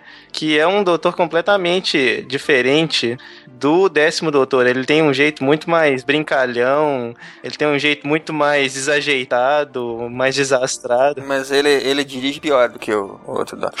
ele fez um tempo pior do, do que o outro Doctor no Top Gear. Verdade. Verdade, verdade, verdade. Sobre a personalidade do 11 Doutor, o que eu acho mais legal, assim, é que ao mesmo tempo que ele parece um moleque brincalhão, ele parece ser um cara bem velho. Uhum. Ele carrega isso no olhar, ele carrega isso nas roupas, nos trejeitos. E, e principalmente quando ele fica triste, sabe? Você, você olha. Eu não sei como o Matt Smith conseguia trazer isso tão bem, sabe? Não na quinta temporada, porque na quinta temporada não foi tão assim, não. Mas da sexta temporada pra frente, o Matt Smith cresceu muito como ator. Ele foi o ator mais novo a assumir o papel de doutor, que foi uma polêmica na época e tudo mais. E por que um ator tão novo? Será que um ator tão novo ia conseguir trazer toda essa coisa do doutor pras telas? E ele realmente conseguiu fazer isso, sabe? E ele conseguia transparecer muito bem essa coisa dele ser um cara velho, mas com uma personalidade jovem. Tanto é que ele é o doutor que fala, né, no especial de 50 anos, que é o doutor que preferiu esquecer. Uhum. E resolveu curtir a vida, curtindo a vida doidado. É, é o, é o doutor do Matt Smith. E ele é cheio de personalidade, os trejeitos dele, né? Ele é, ele é muito bom ator, assim, nesse sentido, porque ele deu um- uma profundidade muito legal pro Doctor. Até no esquema da gravata borboleta, né? Including the bow tie. Yeah, it's cool. Bow ties are cool. Todos aqueles elementinhos que ele tem ali são muito legais. É, ele é todo palhacinho, né? Ele, ele, como eu tinha falado antes, ele lembra muito o segundo doutor, que também tem essa coisa de pular, de bloquear no tempo. o segundo doutor parece parece aqueles três patetas, um dos três patetas. Parece muito bom, né? Porque é preto e branco, e aquele, aquela franja, sabe? E ele é tudo engraçado e toca uma flautinha. E o Matt Smith é, é, trouxe um pouco disso pro 11 Doutor, que eu acho muito legal. Não, e tem uma frase que ele fala logo no primeiro episódio né, da quinta temporada, que é ele fala, tá falando pra Amy, a primeira coisa que você tem que entender sobre mim é muito importante e um dia sua vida pode depender disso. Eu sou definitivamente um maluco com uma caixa. ele é totalmente doido, né? Sim! Amy Pond, there's something you better understand about me because it's important, and one day your life may depend on it. I am definitely a madman with a box. E toda a história da Amy, né? Tipo, ó, se o perguntou se, se as companions não têm desenvolvimento, cada uma acho que é um mais profunda que a outra, né? É, se o décimo Doctor é meu favorito, A Amy Pond é minha companheira favorita. É Sneak. Eu também acho. Cara, que, que personagem maravilhoso. É, eu acho muito. Você não gosta? Eu, eu gosto muito da Amy Pond, adoro ela, eu gosto muito da personalidade dela, mas ela não é minha favorita. Minha favorita é a Clara. A Clara é demais, mas, como eu ainda estou descobrindo muita coisa sobre ela e a cada dia eu me apaixono mais por ela, ainda nós ainda vamos chegar nela. Se você parar pra pensar que a, a Companion, a Clara é muito mais sinistra. Né? Uhum. É, muito mais fodástica, assim, né? Pra vida do. É. E fora que a personalidade dela, Freak Control, com- combina muito com a da Anne Carvalho, vulgo eu. eu me identifico muito com ela, muito, sabe? Como personagem, personalidade e tudo mais, por isso. É por isso. Com a Clara? com a Clara. Eu sou muito parecida com a Clara, inclusive nas minhas roupas. Eu descobri isso esses ah, dias. Quer casar comigo? Meu Deus, pedido de casamento no podcast. Galera do Transalor, beijo. O mínimo que vai rolar eu encontro agora. Não vai ter jeito de escapar disso aí. Não vai ter jeito de escapar. Só que meu cabelo não é mais igual ao dela, tá? Meu cabelo tá bem Joãozinho hoje. meu cabelo tá bem curtinho. Mas, enfim. Depois vocês trocam os telefones, tá? Pode deixar. Desculpa. Beijo. Batata cadeira. Cadeira nada, agora assume e leva ela pra jantar, pô. Vou levar ela pra jantar na minha tarde. Estou indo, my doctor. Trust me, I'm the doctor. Eu adorei aquela ruivinha que aparece no, no episódio do Van Gogh. Ah, ela é uma linda. A Amy? É que a gente tá conversando agora a respeito. O colega ainda não assistiu a série inteira, então ele tá perdido, gente. Vamos ajudar aí. É, isso aí, ajudem. É que eu, eu, eu gostei da personalidade dela, que o Doctor fala assim, você fica aí, e ela, não vou ficar não. Né? Ela é bem assim, Eu adoro isso nela também. A quinta temporada, ela tem várias coisas legais, assim, né? Tem um episódio mais choroso, que é o Vincent and the Doctor. E é, é um episódio tão maravilhoso. Se o cara não, não chorar no final desse episódio, tu não é gente, tu não é humano. Não, não. É, Não é esse humano aí é o meu mesmo. episódio favorito de todos, assim. É. De todos, Muito de bom, todos, cara. é. Aquela hora que o cara pega o quadro, é, que é o. Ai, me ajudem aí. O Vincent pega o quadro e ele começa a pintar por cima, e os dois falinhos fazem assim: Não! Aquela dor no coração. né? tipo, ele pinta com uma, com uma tinta branca pra poder pintar o monstro, né? E ele tá usando uma das obras-primas dele pra fazer isso, entendeu? É meio tenso, né? E aí ele começa a passar a tinta assim, e eles falam: Não! É meio aflitivo, assim.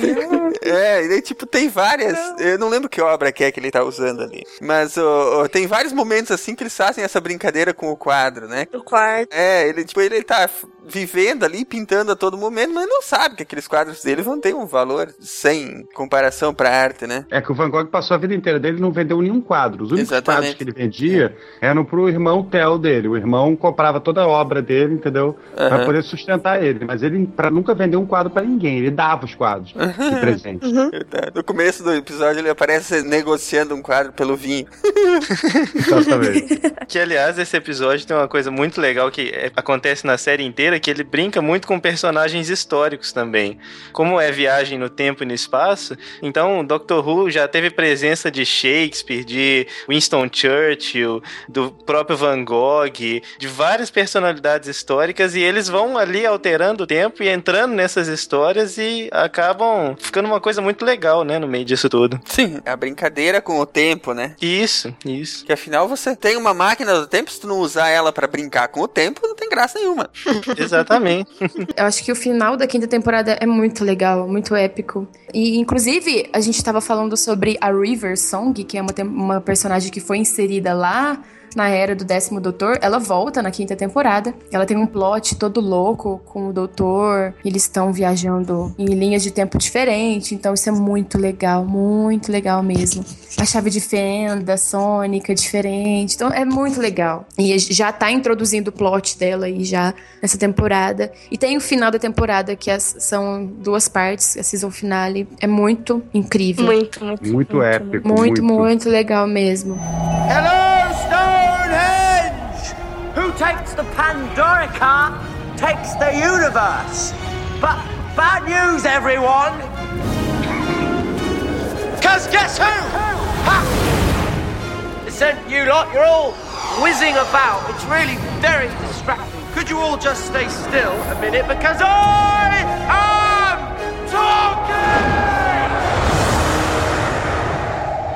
Eu acho mais legal a introdução da sexta temporada, porque a sexta temporada ela tem todo um clima diferente. Ela é toda mais obscura, mais misteriosa. É a minha preferida temporada, a sexta. É muito legal a sexta temporada. Esses dois primeiros episódios aí, o novo vilão que aparece. Sim, nossa, parece um novo vilão. A gente tinha falado sobre os, o Angels, né, que é a genialidade do Mofá, e ele criou um outro vilão. Por favor, Estrela, fale, você que gosta mais dessa temporada. Então, é um vilão que você só percebe que ele existe quando você tá olhando pra ele. Tipo, se você olhar pro lado, você esquece que ele tava ali. Isso é muito perfeito. Isso, nossa. E esses primeiros episódios ainda passam na época lá da corrida espacial. Tem todo aquele clima do homem indo à lua. É, acho muito legal. Isso eu não quero dar muito spoilers pro Silmar, não. e o final da- dessa temporada também, que finalmente é resolvido da Riverson, que é sensacional. Ninguém esperava. Não mesmo. Se alguém Não falar mesmo, que já sabia. incrível. As pistas estavam lá, mas ninguém esperava. É fantástico. Mais um- uma vez o Mofá fechando pontas e fazendo perceber coisa que tava ali na sua frente o tempo todo, mas quando ele fecha, você fala, pô, era isso. Aí você xinga ele, maldito, desgraçado. Por que, que você fez isso comigo? Seu sem coração. E chora depois. E chora depois, exatamente. Deita em posição fetal e, e chora.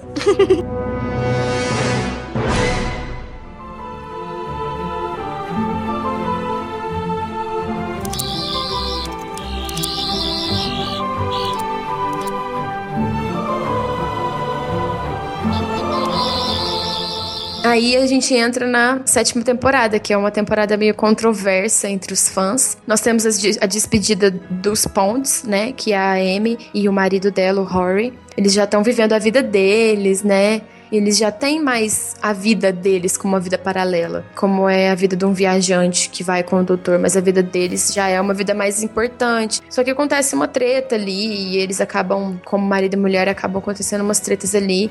Inclusive em Asylum of the Daleks tem uma cena que eu choro muito. Sabe aquela cena que eles se reconciliam? Demais. Cara, eu choro muito naquela cena. Começa a tocar aquela música, que inclusive é a música de quando eles pulam lá, sabe? Ai, meu Uhum. coração não aguenta, eu choro muito, muito. É muito bom. É muito linda essa cena, muito bom. E nessa sétima temporada nós temos a introdução de uma nova companion. Antes dos companions principais saíram, Mofá, filho da mãe. Fazendo de novo tudo que a gente falou antes. Muita maldade. E aí a gente entra no especial de Natal, que entra a nova companion, que é a Clara linda, maravilhosa. Musa, deusa. S2. e quem assiste Doctor Who há muito tempo vai saber do que eu tô falando. The Snowman é um episódio incrível. E ele tem várias referências a dois arcos do segundo Doutor.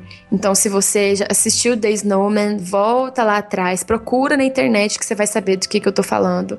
E assistam os arcos. Um deles é Recon, infelizmente, porque vários episódios da série clássica se perdeu e eles tiveram que fazer umas, umas tramóias lá pra, pra conseguir, pra gente conseguir assistir de novo.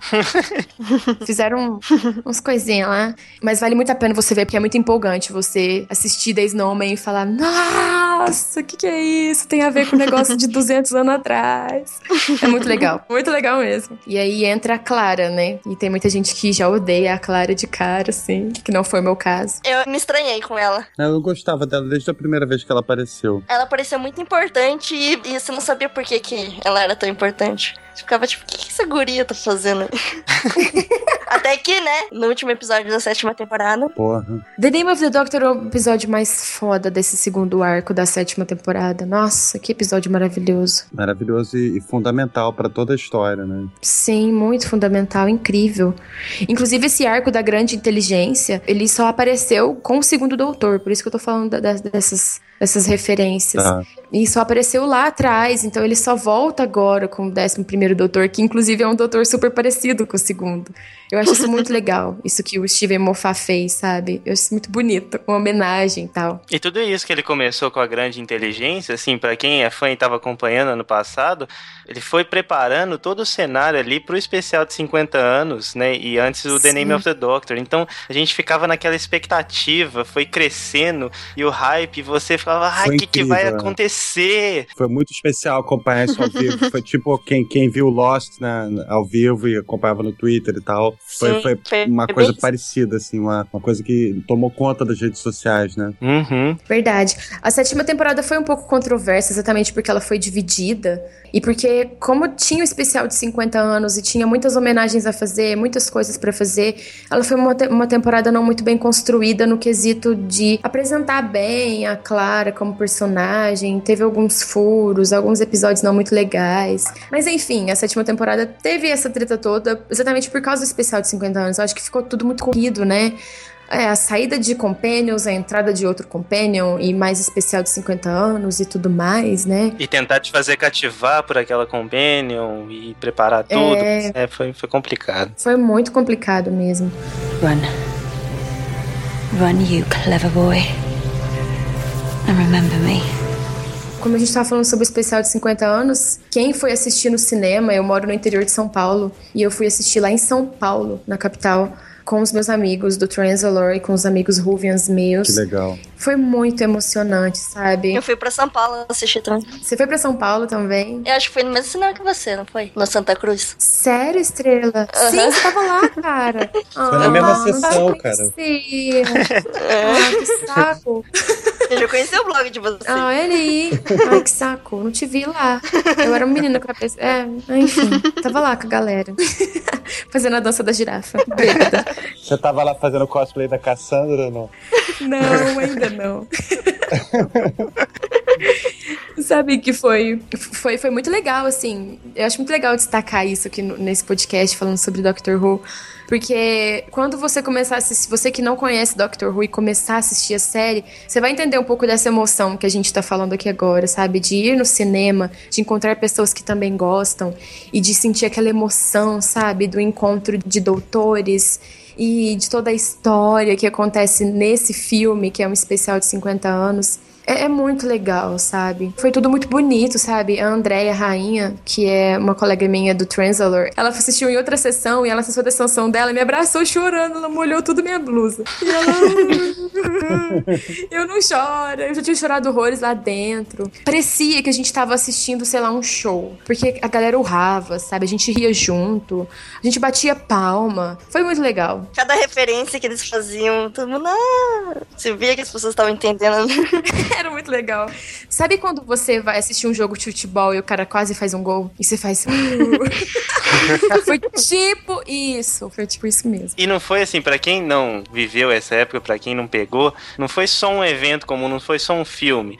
Foi um mega evento, porque pra comemorar os 50 anos da série mais antiga de ficção científica, eles fizeram uma transmissão simultânea em 94 países e foi uma coisa que bateu recorde. Então, ao mesmo tempo, tinha 94 países assistindo Doctor Who naquela hora Incrível. vários cinemas e vivendo tudo aquilo. Então foi assim, uma coisa gigante. Bem a cara do Mofá, né? Mas enfim, Megalomaníaco total, moça. totalmente. Não, então, que nesse especial é, a gente vai ter o encontro de três doutores. Que o que, que eles vão pegar? Bom, o que, que vai ser mais épico pro especial de 50 anos? Vamos explicar o que, que aconteceu na Time War, naquela guerra do tempo entre os Time Lords e os Daleks. Então eles juntam três doutores para poder resolver tudo isso. E eles juntam o Matt Smith, né, o 11 doutor, o David Tennant e o John Hurt, que faz uma participação especial aí, que ele é um Doctor fora da numeração oficial, digamos assim. Ele é um War Doctor, que foi um dos doutores que ele resolveu esquecer, justamente porque ele teve muito envolvido nesse papo da guerra. A química entre esses caras é muito legal, cara. Muito, muito, muito E quem legal. é fã pirou nisso. Porque a gente nunca tinha visto tanto doutor junto ao mesmo tempo. Não, ainda tem a, a volta da Rose, que não é a Rose de verdade, mas é, né? Usa a imagem da Rose né, pra, pra aparecer. Então você tem duas companions no mesmo episódio. É incrível. Isso é muito legal. Good afternoon. I'm looking for the doctor. Well, you've certainly come to the right place. Good, right. Well, who are you boys? Oh, of course. Are you his companions? His companions? They get younger all the time. Well, if you could point me in the general direction of the doctor.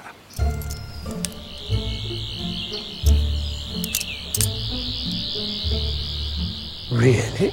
Yeah, really. You're me? Both of you? Yep. Even that one? Yes. You're my future selves? Yes. Am I having a midlife crisis? Why are you pointing your screwdrivers like that? They're scientific instruments, not water pistols.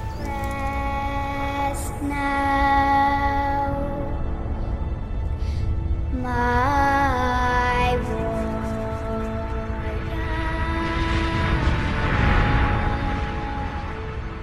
Sabe o que é legal também? É que o John Hurt é um ator tão incrível que a galera se apaixonou por ele apenas num, num, num especial, assim. Tipo, a galera falou, não, é meu doutor favorito pra vida.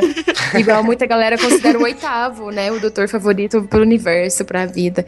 Eu espero muito que a Big Finish faça alguma coisa, sabe? Com o John Hurt futuramente. Eu acho que vai ser muito legal. Tomara, viu? Tomara. Tomara, tomara mesmo. E o mais legal é que nessa época do especial de 50 anos, a gente já sabia que o 11 Doutor iria regenerar. Então todo mundo foi assistir esse. Até quem não se simpatizava muito com o Matt Smith como doutor, foi assistir o especial de 50 anos com aquele peso, sabe? Tipo, o cara tá indo embora, vamos aproveitar, que são os últimos momentos dele como doutor. Despedida, né? De um cara muito querido. Muito querido mesmo. É, e aí a gente, a gente vive o momento da regeneração do Matt Smith, que o Moffat fecha várias pontas. Inclusive resolvendo a questão da- das regenerações, né? Que supostamente essa seria a última, ele não teria mais Ah. regenerações. É verdade. E eles resolvem isso de uma maneira muito legal. Foi muito inteligente o que ele fez, assim. Eu gostei bastante. E aí a gente dá tchau pro Matt Smith e a gente canta Chorando, né? Pra não. The Long Song junto, cantando, chorando muito. E eu acho muito legal porque eles usam o- a música do The Rings of Akaten, que é um episódio super emocionante do segundo arco da sétima temporada. A regeneração é muito bonita. I will not forget one line of this. Not one day. I swear. I will always remember when the doctor was me.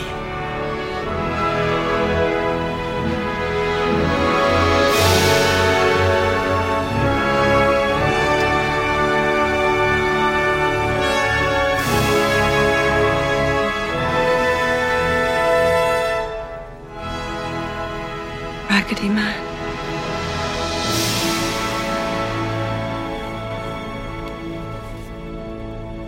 Good night. E aí a gente entra no Dr. Capaldi, né? Capaldão. Capaldão. Inclusive, teve uma coisa muito legal nesse, nesse episódio de 50 anos, que a gente já sabia quem seria o 12º doutor, o Peter Capaldi. Imagina, ninguém conhecia o Capaldi, ele não, não tinha feito nisso, todo mundo já amava ele. Verdade.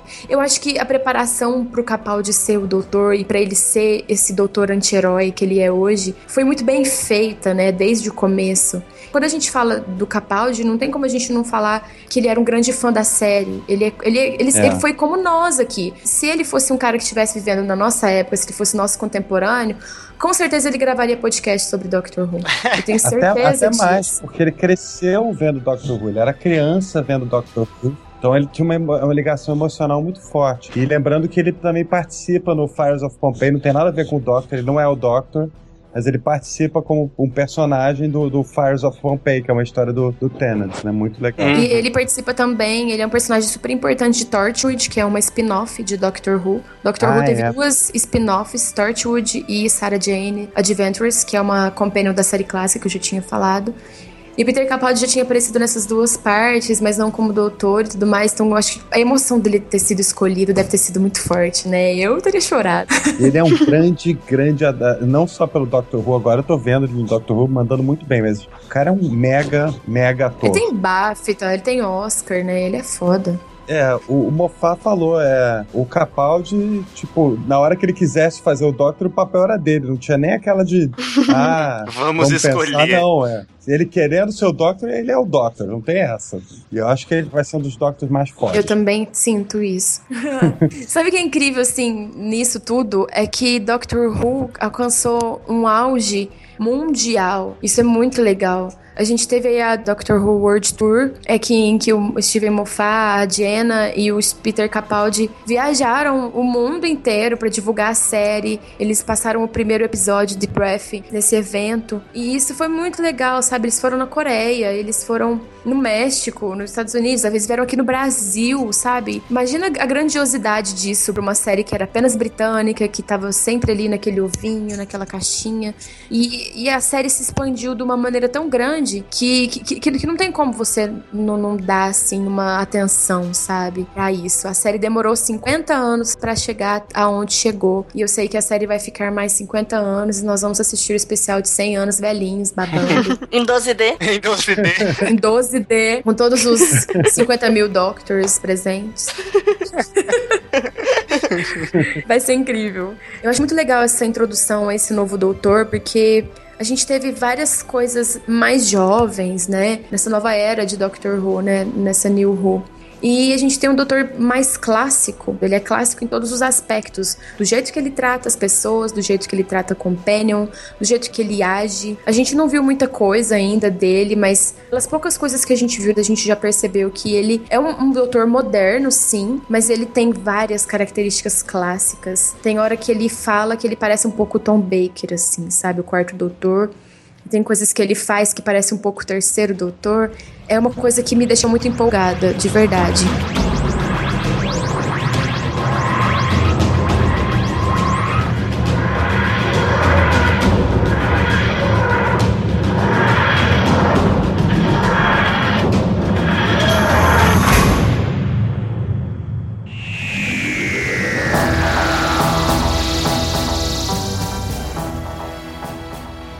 Pra gente mais ou menos encerrar, eu queria que vocês me dissessem o seguinte: para quem quer começar a ver Doctor Who, alguns dizem para começar pela quinta temporada da nova fase, no caso, né? Outros dizem que é para começar pela primeira temporada. Como é que é isso? Qual que é a opinião de cada um de vocês? Eu acho que deve começar pela primeira, assim, para você pegar realmente o contínuo da história, né? Porque senão ficar faltando coisa. Deve começar pela primeira e, e, e resistir bravamente aos seis primeiros episódios. É, é porque a pessoa normalmente não gosta por causa da tosquice dos cenários, dos efeitos especiais. Porque as histórias são legais e tal. Uhum. É. Mas se a pessoa se importa realmente com, com efeitos especiais, tá, ela pode começar pela quinta temporada, não faz mal. Porque você não, não tem muita ligação o décimo primeiro com o nono e o décimo. É, é verdade. Acho que dá pra começar. É. Dá, dá pra começar, é melhor começar pela primeira, mas dá pra começar pela quinta. Eu comecei pela quinta, não, não consegui começar pela primeira, eu tentei, mas não, não desceu, sabe? Quando eu vi o Mickey lá virando plástico, eu falei, não, deixa pra lá.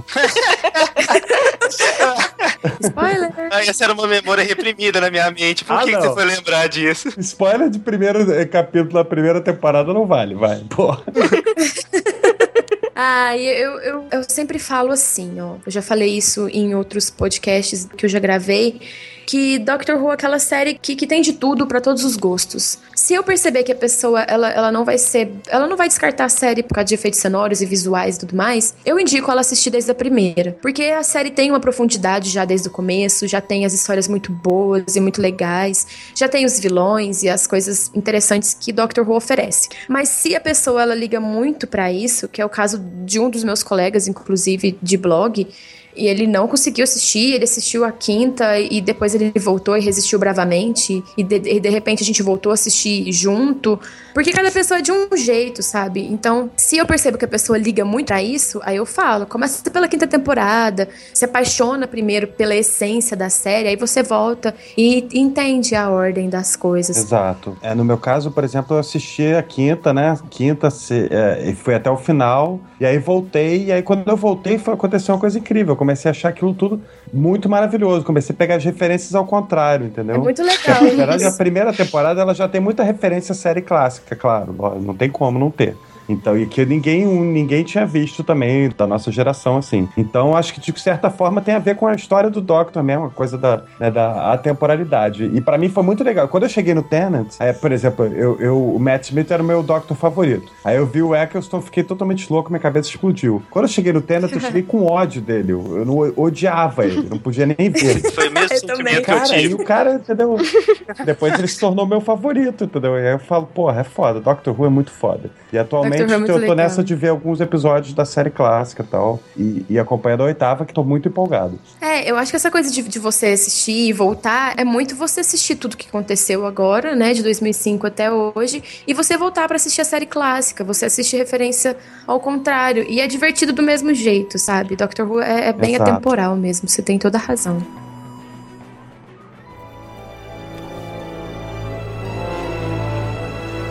Clara sometimes asks me if I dream. Of course I dream, I tell her. Everybody dreams. But what do you dream about, she'll ask. Same thing everybody dreams about, I tell her. I dream about where I'm going. She always laughs at that. But you're not going anywhere, you're just wandering about. That's not true. Not anymore. I have a new destination. My journey is the same as yours, the same as anyone's.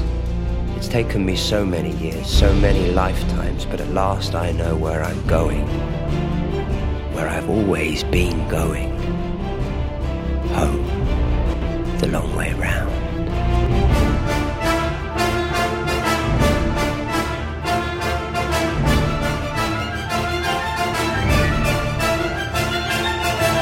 Muito bem. E aí, Jorge, vai fazer a piadinha final? Tava quase dormindo aqui, cara. O Jorge se arrancou. Ô, Jorge, você tá aí? Eu escutei vocês tudinho aí. Olha aí. Ô, Jorge, por que, por que que você não falou nada? Mas na realidade, eu vim do futuro, cara. Eu vim pra dizer que esse foi o episódio mais baixado do SciCast de todos os tempos e que o Eduardo Jorge ganhou a eleição apostando na zoeira.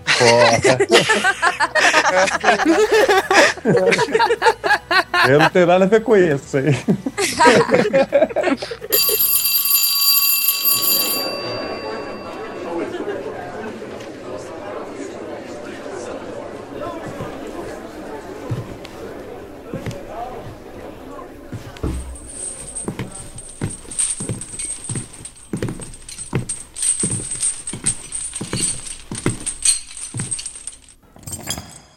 Hooray for you, convict.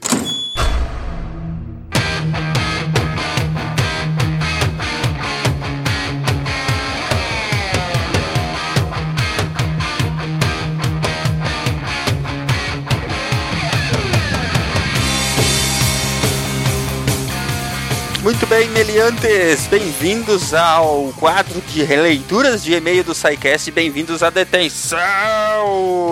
Ronaldo, que foi que tu aprontou, Ronaldo? De novo brigando nos corredores, Ronaldo? Ah, não, dessa, dessa vez eu andei fazendo bagunça mesmo. Brincadeira, não, não tá cansado de ficar de castigo já, Ronaldo? ah, não, na, na verdade eu fui. Eu, eu fui designado pra limpeza, só que eu peguei o balde de, de água e acabei molhando os coleguinhas, entendeu? Coleguinhas, é demais isso. Ah! Ficamos numa discussão louca e eu tava com o balde na mão, já viu, né? Ô, Brian, o que que tu andou aprontando, Brian? Por que que tu tá aqui? Porque eu joguei giz no ventilador. Giz no ventilador. Que bela coisa de se fazer, hein? Éder, primeira vez na detenção, Éder. O que que tu andou aprontando, Éder? Lembra daquele moleque que ficava lá na outra sala, sempre no canto e tudo mais? Ah. Então, ele não tá mais lá. Que isso, medo. Psicopata mesmo. Aggressive. Muito bem, gente. Vamos lá aos nossos e-mails. Vamos ver o que, que foi que os nossos amigos do Pausa nos mandaram essa semana. Ronaldo, o primeiro e-mail é teu. You can't walk away now.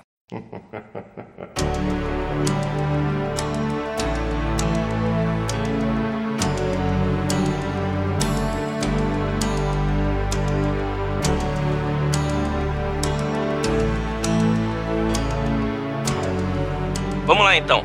O primeiro e-mail é do Sérgio Luiz Santana, ele é auxiliar administrativo, 42 anos de Ribeirão Preto. E ele diz assim: Caros, desta vez vou convocá-los para o lado negro da força. Sério. E olha que não sou adepto do citismo. Brincadeiras à parte, vamos lá. Assisti há algum tempo atrás uma série chamada O Universo de Stephen Hawking, de 97, e ainda tem no YouTube, isso é muito bom, assistam. E nela foi citada a descoberta da astrônoma Vera Rubin, ainda nos anos 70, sobre a matéria escura, a busca de evidências da existência dos. Ai, meu Deus, tá- tá certo esse termo, cara.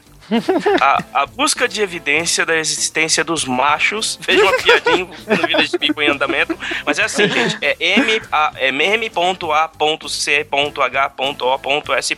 Então, relevem.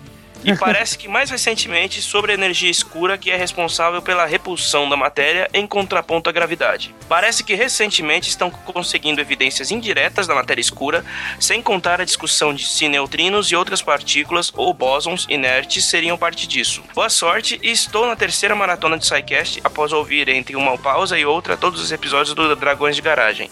E o trabalho de vocês está ótimo, continuem assim. Muito obrigado. viu aí, Luciano? Luciano do Dragões de Garagem tá me devendo várias cervejas já. O Luciano tá conseguindo jabá grátis aqui. É, os nossos amigos do Pause são fogo, rapaz. Eles fazem maratona do SciCast e, e vão procurar os outros ainda, os nossos parceiros, nossos amigos queridos lá do Dragões de Garagem, né? É. Tá, então, só esclarecendo, gente, a sigla, a sigla Machos vem de Massive Compact Halo Objects. Olha aí, bonito, né? Mas é uma sigla Exato. bem macho. É, eu acho. Muito bem. O Sérgio, muito obrigado pelo e-mail. O Sérgio recomendou aí o, o universo de Stephen Hawking, né? Um documentário Isso. que falou que tem no YouTube. Depois a gente vai colocar o, o link aí, né, Brian? Vamos colocar o link? Opa, vamos né? sim. E eu queria deixar também uma outra recomendação que eu vi esse final de semana, uma- um documentário chamado Particle Fever, que Isso. tem no Netflix, que é muito bom, é sobre o LHC. E ele fala, fala várias coisas além do FHC sobre aquelas brincadeiras todas sobre a- as forças da física e tal, né? É um bom complemento para quem ouviu o podcast lá, o SciCast número 44, né? Sobre as forças da física e quer fazer um uma complementação. É bem bacana esse documentário aí. Fiquei a recomendação. Mas enfim, muito obrigado, Sérgio. Continue com a gente aí. Faça mais uma maratona para fechar as quatro. E, e continue acompanhando aí a gente. Éder, vamos adiante? Certeza. Próximo e-mail é teu. You can't walk away now. Ha ha ha ha ha ha ha.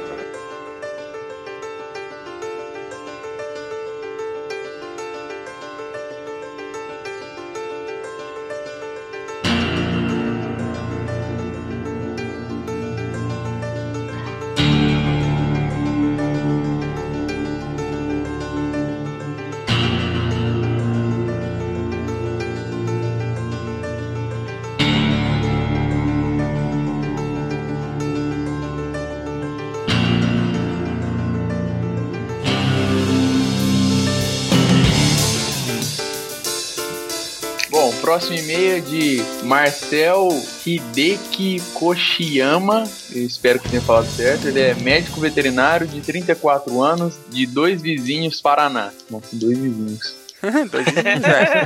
Tem, tem- tem duas pessoas morando na cidade. Ele e o. Tem três, ele e os dois vizinhos. Boa. Gostei muito do episódio 46 de Cutelaria e vim só corrigir um erro. Foi dito ali que o estilo Kenjutsu, esse termo não foi usado no episódio, é, é por minha conta. Hehehe. Criado, Tu vai criado mesmo por ler os Miyamoto. hehehe. Puta que pariu. Óbvio, tá escrito, valeu. Criado por Miyamoto Musashi. O Niten Ishi Ryu era o estilo onde se utilizavam duas espadas. A menor, Wakizashi e uma, e uma katana. Falando nisso, a pronúncia correta é katana. Tem um, a, a última pronúncia é tão forte, para aqueles que, que não falam corretamente. Na verdade, o estilo Niten Ishiryu de Musashi não envolve o uso de duas espadas. O uso delas é uma das formas ensinadas dentro do Niten Ishiryu. E quem deu origem no Kendo, a forma moderna de arte de espada, Aqui no caso tem, aqui no caso é Kendo a pronúncia.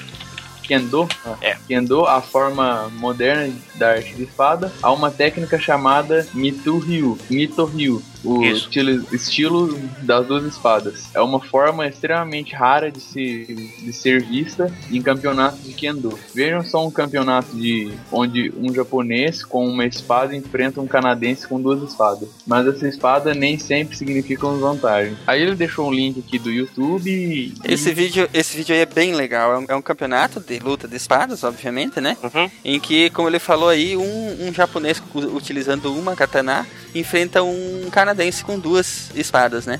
E Isso. assim, dá pra perceber muito bem ali o- o- os estilos que cada um tenta empregar no combate, entendeu? Que Uhum. um usa uma. é, o cara que usa as duas espadas, ele usa uma das espadas pra defender e a outra pra atacar e tal. Mas o carinha da japonesa aí que tá aqui luta com uma espada só é, nossa, é é tirar chapéu. O vídeo é muito bom, vamos deixar o link aí, depois vai ficar bem bacana. Eu que no caso citei o Musashi, realmente o, o erro foi meu. O Niten Chiryu foi a técnica de é o estilo de espada que o Musashi desenvolveu. Entre outros entre outro, outras técnicas de espada dentro do, do estilo tem a forma realmente do Nitoryu, que é você manusear as duas espadas. Mas é aquilo que eu, é aquilo como que eu falei, é uma forma rara que ele acabou desenvolvendo porque o porte do Musashi era muito atípico pro japonês, ele era muito alto e ele era muito forte. Porque manusear as duas espadas que elas não são exatamente leves, não é tão fácil assim. Muito obrigado, Marcel, pela, pelo e-mail aí. A gente sempre dá umas, dá umas bolas fora, né? Na hora que tá gravando o programa e tal, mas é bom ver que vocês prestam atenção e que vocês ajudam a gente a, a corrigir essas, essas imperfeições, esses pequenos problemas, né? A sessão de e-mail tá aqui pra isso também. Com certeza. Sempre que tiver umas correções desse tipo, a gente podia chamar de palmatória. Ah, é, verdade. Bota o barulho. Boa ideia, tipo. Verdade. Ai, Jesus. Vou tirar, o, vou tirar o som daquele filme A Sociedade dos Poetas Mortos, que tem o guri que apanha na, de palmatória na bunda lá. É verdade. Muito bem, vamos adiante. O próximo e-mail que vou ser eu mesmo que vou ler. Had enough and I want out! You can't walk away now.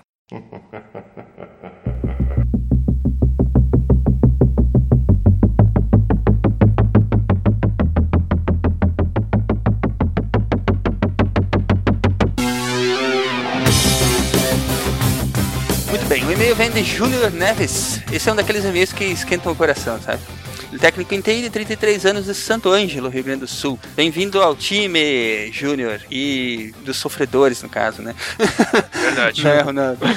É. E, Ronaldo, sabemos bem como é que é essa vida aí, principalmente essa parte de viajar pelo mundo aí, que nem tu faz, que eu também já, já peguei muita estrada ouvindo podcast. Mas vamos lá. Ah, sim. É, a primeira vez que eu ouvi o Soycast nos primórdios, fiquei no mínimo desconfiado. Não sabia dizer ao certo se tinha gostado ou não. Para começar, tinha um host com uma voz engraçada. Desculpa. um pessoal meio acanhado e uma edição, como vou dizer, mais ou menos. Porém, bons Mais ou convidados. menos. mais ou menos. Porém, bons convidados que compensavam essa desconfiança. Baixava os áudios numa subpasta chamada Outros e eu via numa ordem qualquer. Mas, mas, mas as sextas foram passando, o cast foi mantendo a assiduidade, o compromisso com o ouvinte, foi firmando sua identidade e aos poucos comecei a perceber que aquele cara com voz engraçada, desculpa, era assim mesmo e não tinha conserto. Aquele pessoal acanhado mostrou que não precisava conversar aos berros para mostrar propriedade no diálogo. E a edição melhorou muito. Muito obrigado. E hoje já tem outras pessoas me, me ajudando aí e ficando tão bons ou melhores quanto, né? Notadamente o Brian e a Estrela, né? Quando eu percebi, já estava fisgado pelo trabalho de vocês. Já tinha renomeado a pasta para SciCast, aê! E passei a me perguntar o que será que aconteceu com a minha adolescência para eu não gostar de biologia. A gente também se pergunta isso de vez em quando. A cada novo episódio, uma nova descoberta, um show de informação e bons momentos de descontração. Vocês estão realmente de parabéns. Devido à minha profissão, viajo diariamente para atender diversos clientes. Sou um consumidor de vários podcasts, inclusive quando traço meu roteiro de viagem, sempre calculo quantos poderei ouvir até o destino. As viagens dele elas não Quem são nunca, calculadas né? em, é, elas não são calculadas em quilômetros, elas são calculadas em podcasts. Tá certíssimo. E vocês, em pouco tempo, já dividem o topo da minha lista com um outro podcast que também sai na sexta. Ninguém sabe qual é, né? Se- sempre indico o SciCast para os meus amigos. Espero estar fazendo minha parte para divulgar mais esse excelente trabalho. E deve dar trabalho mesmo. Ô, você dá, né, minha gente? Dá muito Oh. trabalho, mas também é muito prazeroso e muito divertido de fazer. Mandem um abraço para o pessoal da Scopus Tecnologia Free Jabá. Aí, pessoal da Scopus. Vocês também têm um servidor do. SciCast aí dentro da, da firma? E um beijão para a Fran, minha esposa e eterna namorada. Então tá, mande um beijão pra Fran, gente. Opa, beijo, Fran. Beijo, Fran. Um beijo, Fran. É isso aí. Muito obrigado por estar nos acompanhando aí, Júnior, você e a sua esposa. Continue ouvindo o SciCast, continue presti- prestigiando a gente. E quando você se sentir com vontade de mandar um e-mail, manda aí que a gente lê, a gente agradece esse estímulo, esse, essa aquecida no coração, né? De nos mandar esse pequeno relato aí da sua, das suas aventuras com o SciCast nas estradas. E enfim, muito obrigado mesmo e continue com a gente. Isso aí, muito obrigado. Valeuzão. Vamos ao próximo e-mail. Brian. Had enough and I want out! You can't walk away now.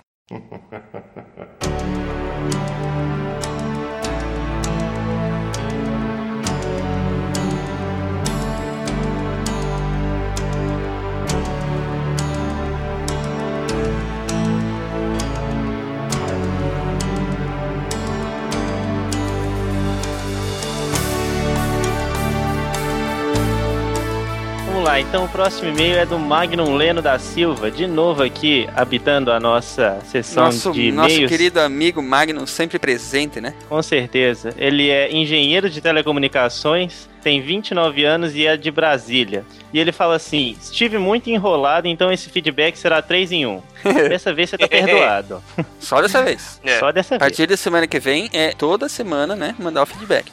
Né? Senão você vai ter que entrar pra palmatória. Olá, pessoal do SciCast. Como sempre, ótimos episódios. O episódio de Forças da Física foi especialmente interessante pra mim, pois pela primeira vez vocês abordaram uma área, tirando a teoria unificada, que eu tenho uma base bem sólida, e então eu podia ficar discutindo com o som do carro enquanto vocês falavam. Eu também faço muito isso. Eu também fazia muito isso. Verdade. Todos fazemos, malucos. É. Uma vez que fiz engenharia de telecomunicações e estudei muita mecânica clássica, e passei um ano e meio com as equações de Maxwell e de eletromagnetismo. O eletromagnetismo. Já o episódio sobre Júlio Verne foi muito bom para relembrar deste autor que eu li versões simplificadas de seus livros. Além de ter valido a citação a outro autor, autor que admiro muito, o Edgar Allan Poe, criador do pai do Sherlock Holmes. Verdade. Quanto ao episódio de bioinformática, foi excelente para fins de esclarecimento de onde estudar e como este profissional irá atuar. Mas achei que faltou algumas informações mais técnicas sobre o assunto. Valia algumas citações à visão computacional, clustering de dados, agrupamento por similaridade, análise fuzzy, machine learning e modelagem preditiva, que são as bases tecnológicas que possibilitam que máquinas realizem diagnósticos mais precisos que seres humanos. Interessante. Isso, vai- isso fica pro capítulo 2, né? É.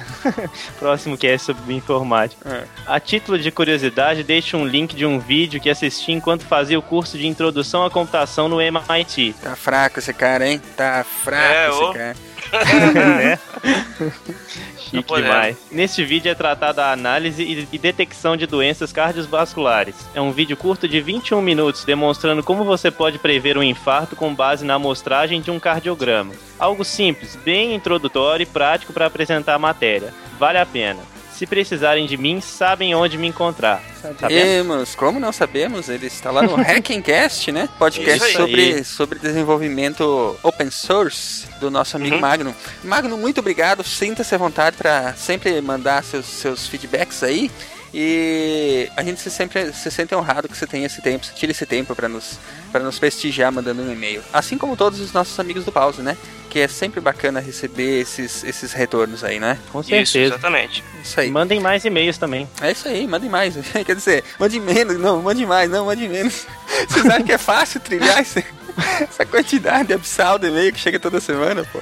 Nem dá tempo Vai de que ler vocês quase são todo. sorteados. É, vamos lá. É, aliás, desculpa pro, pro pessoal que a gente não consegue ler o e-mail, né, gente? São muitos e-mails. E...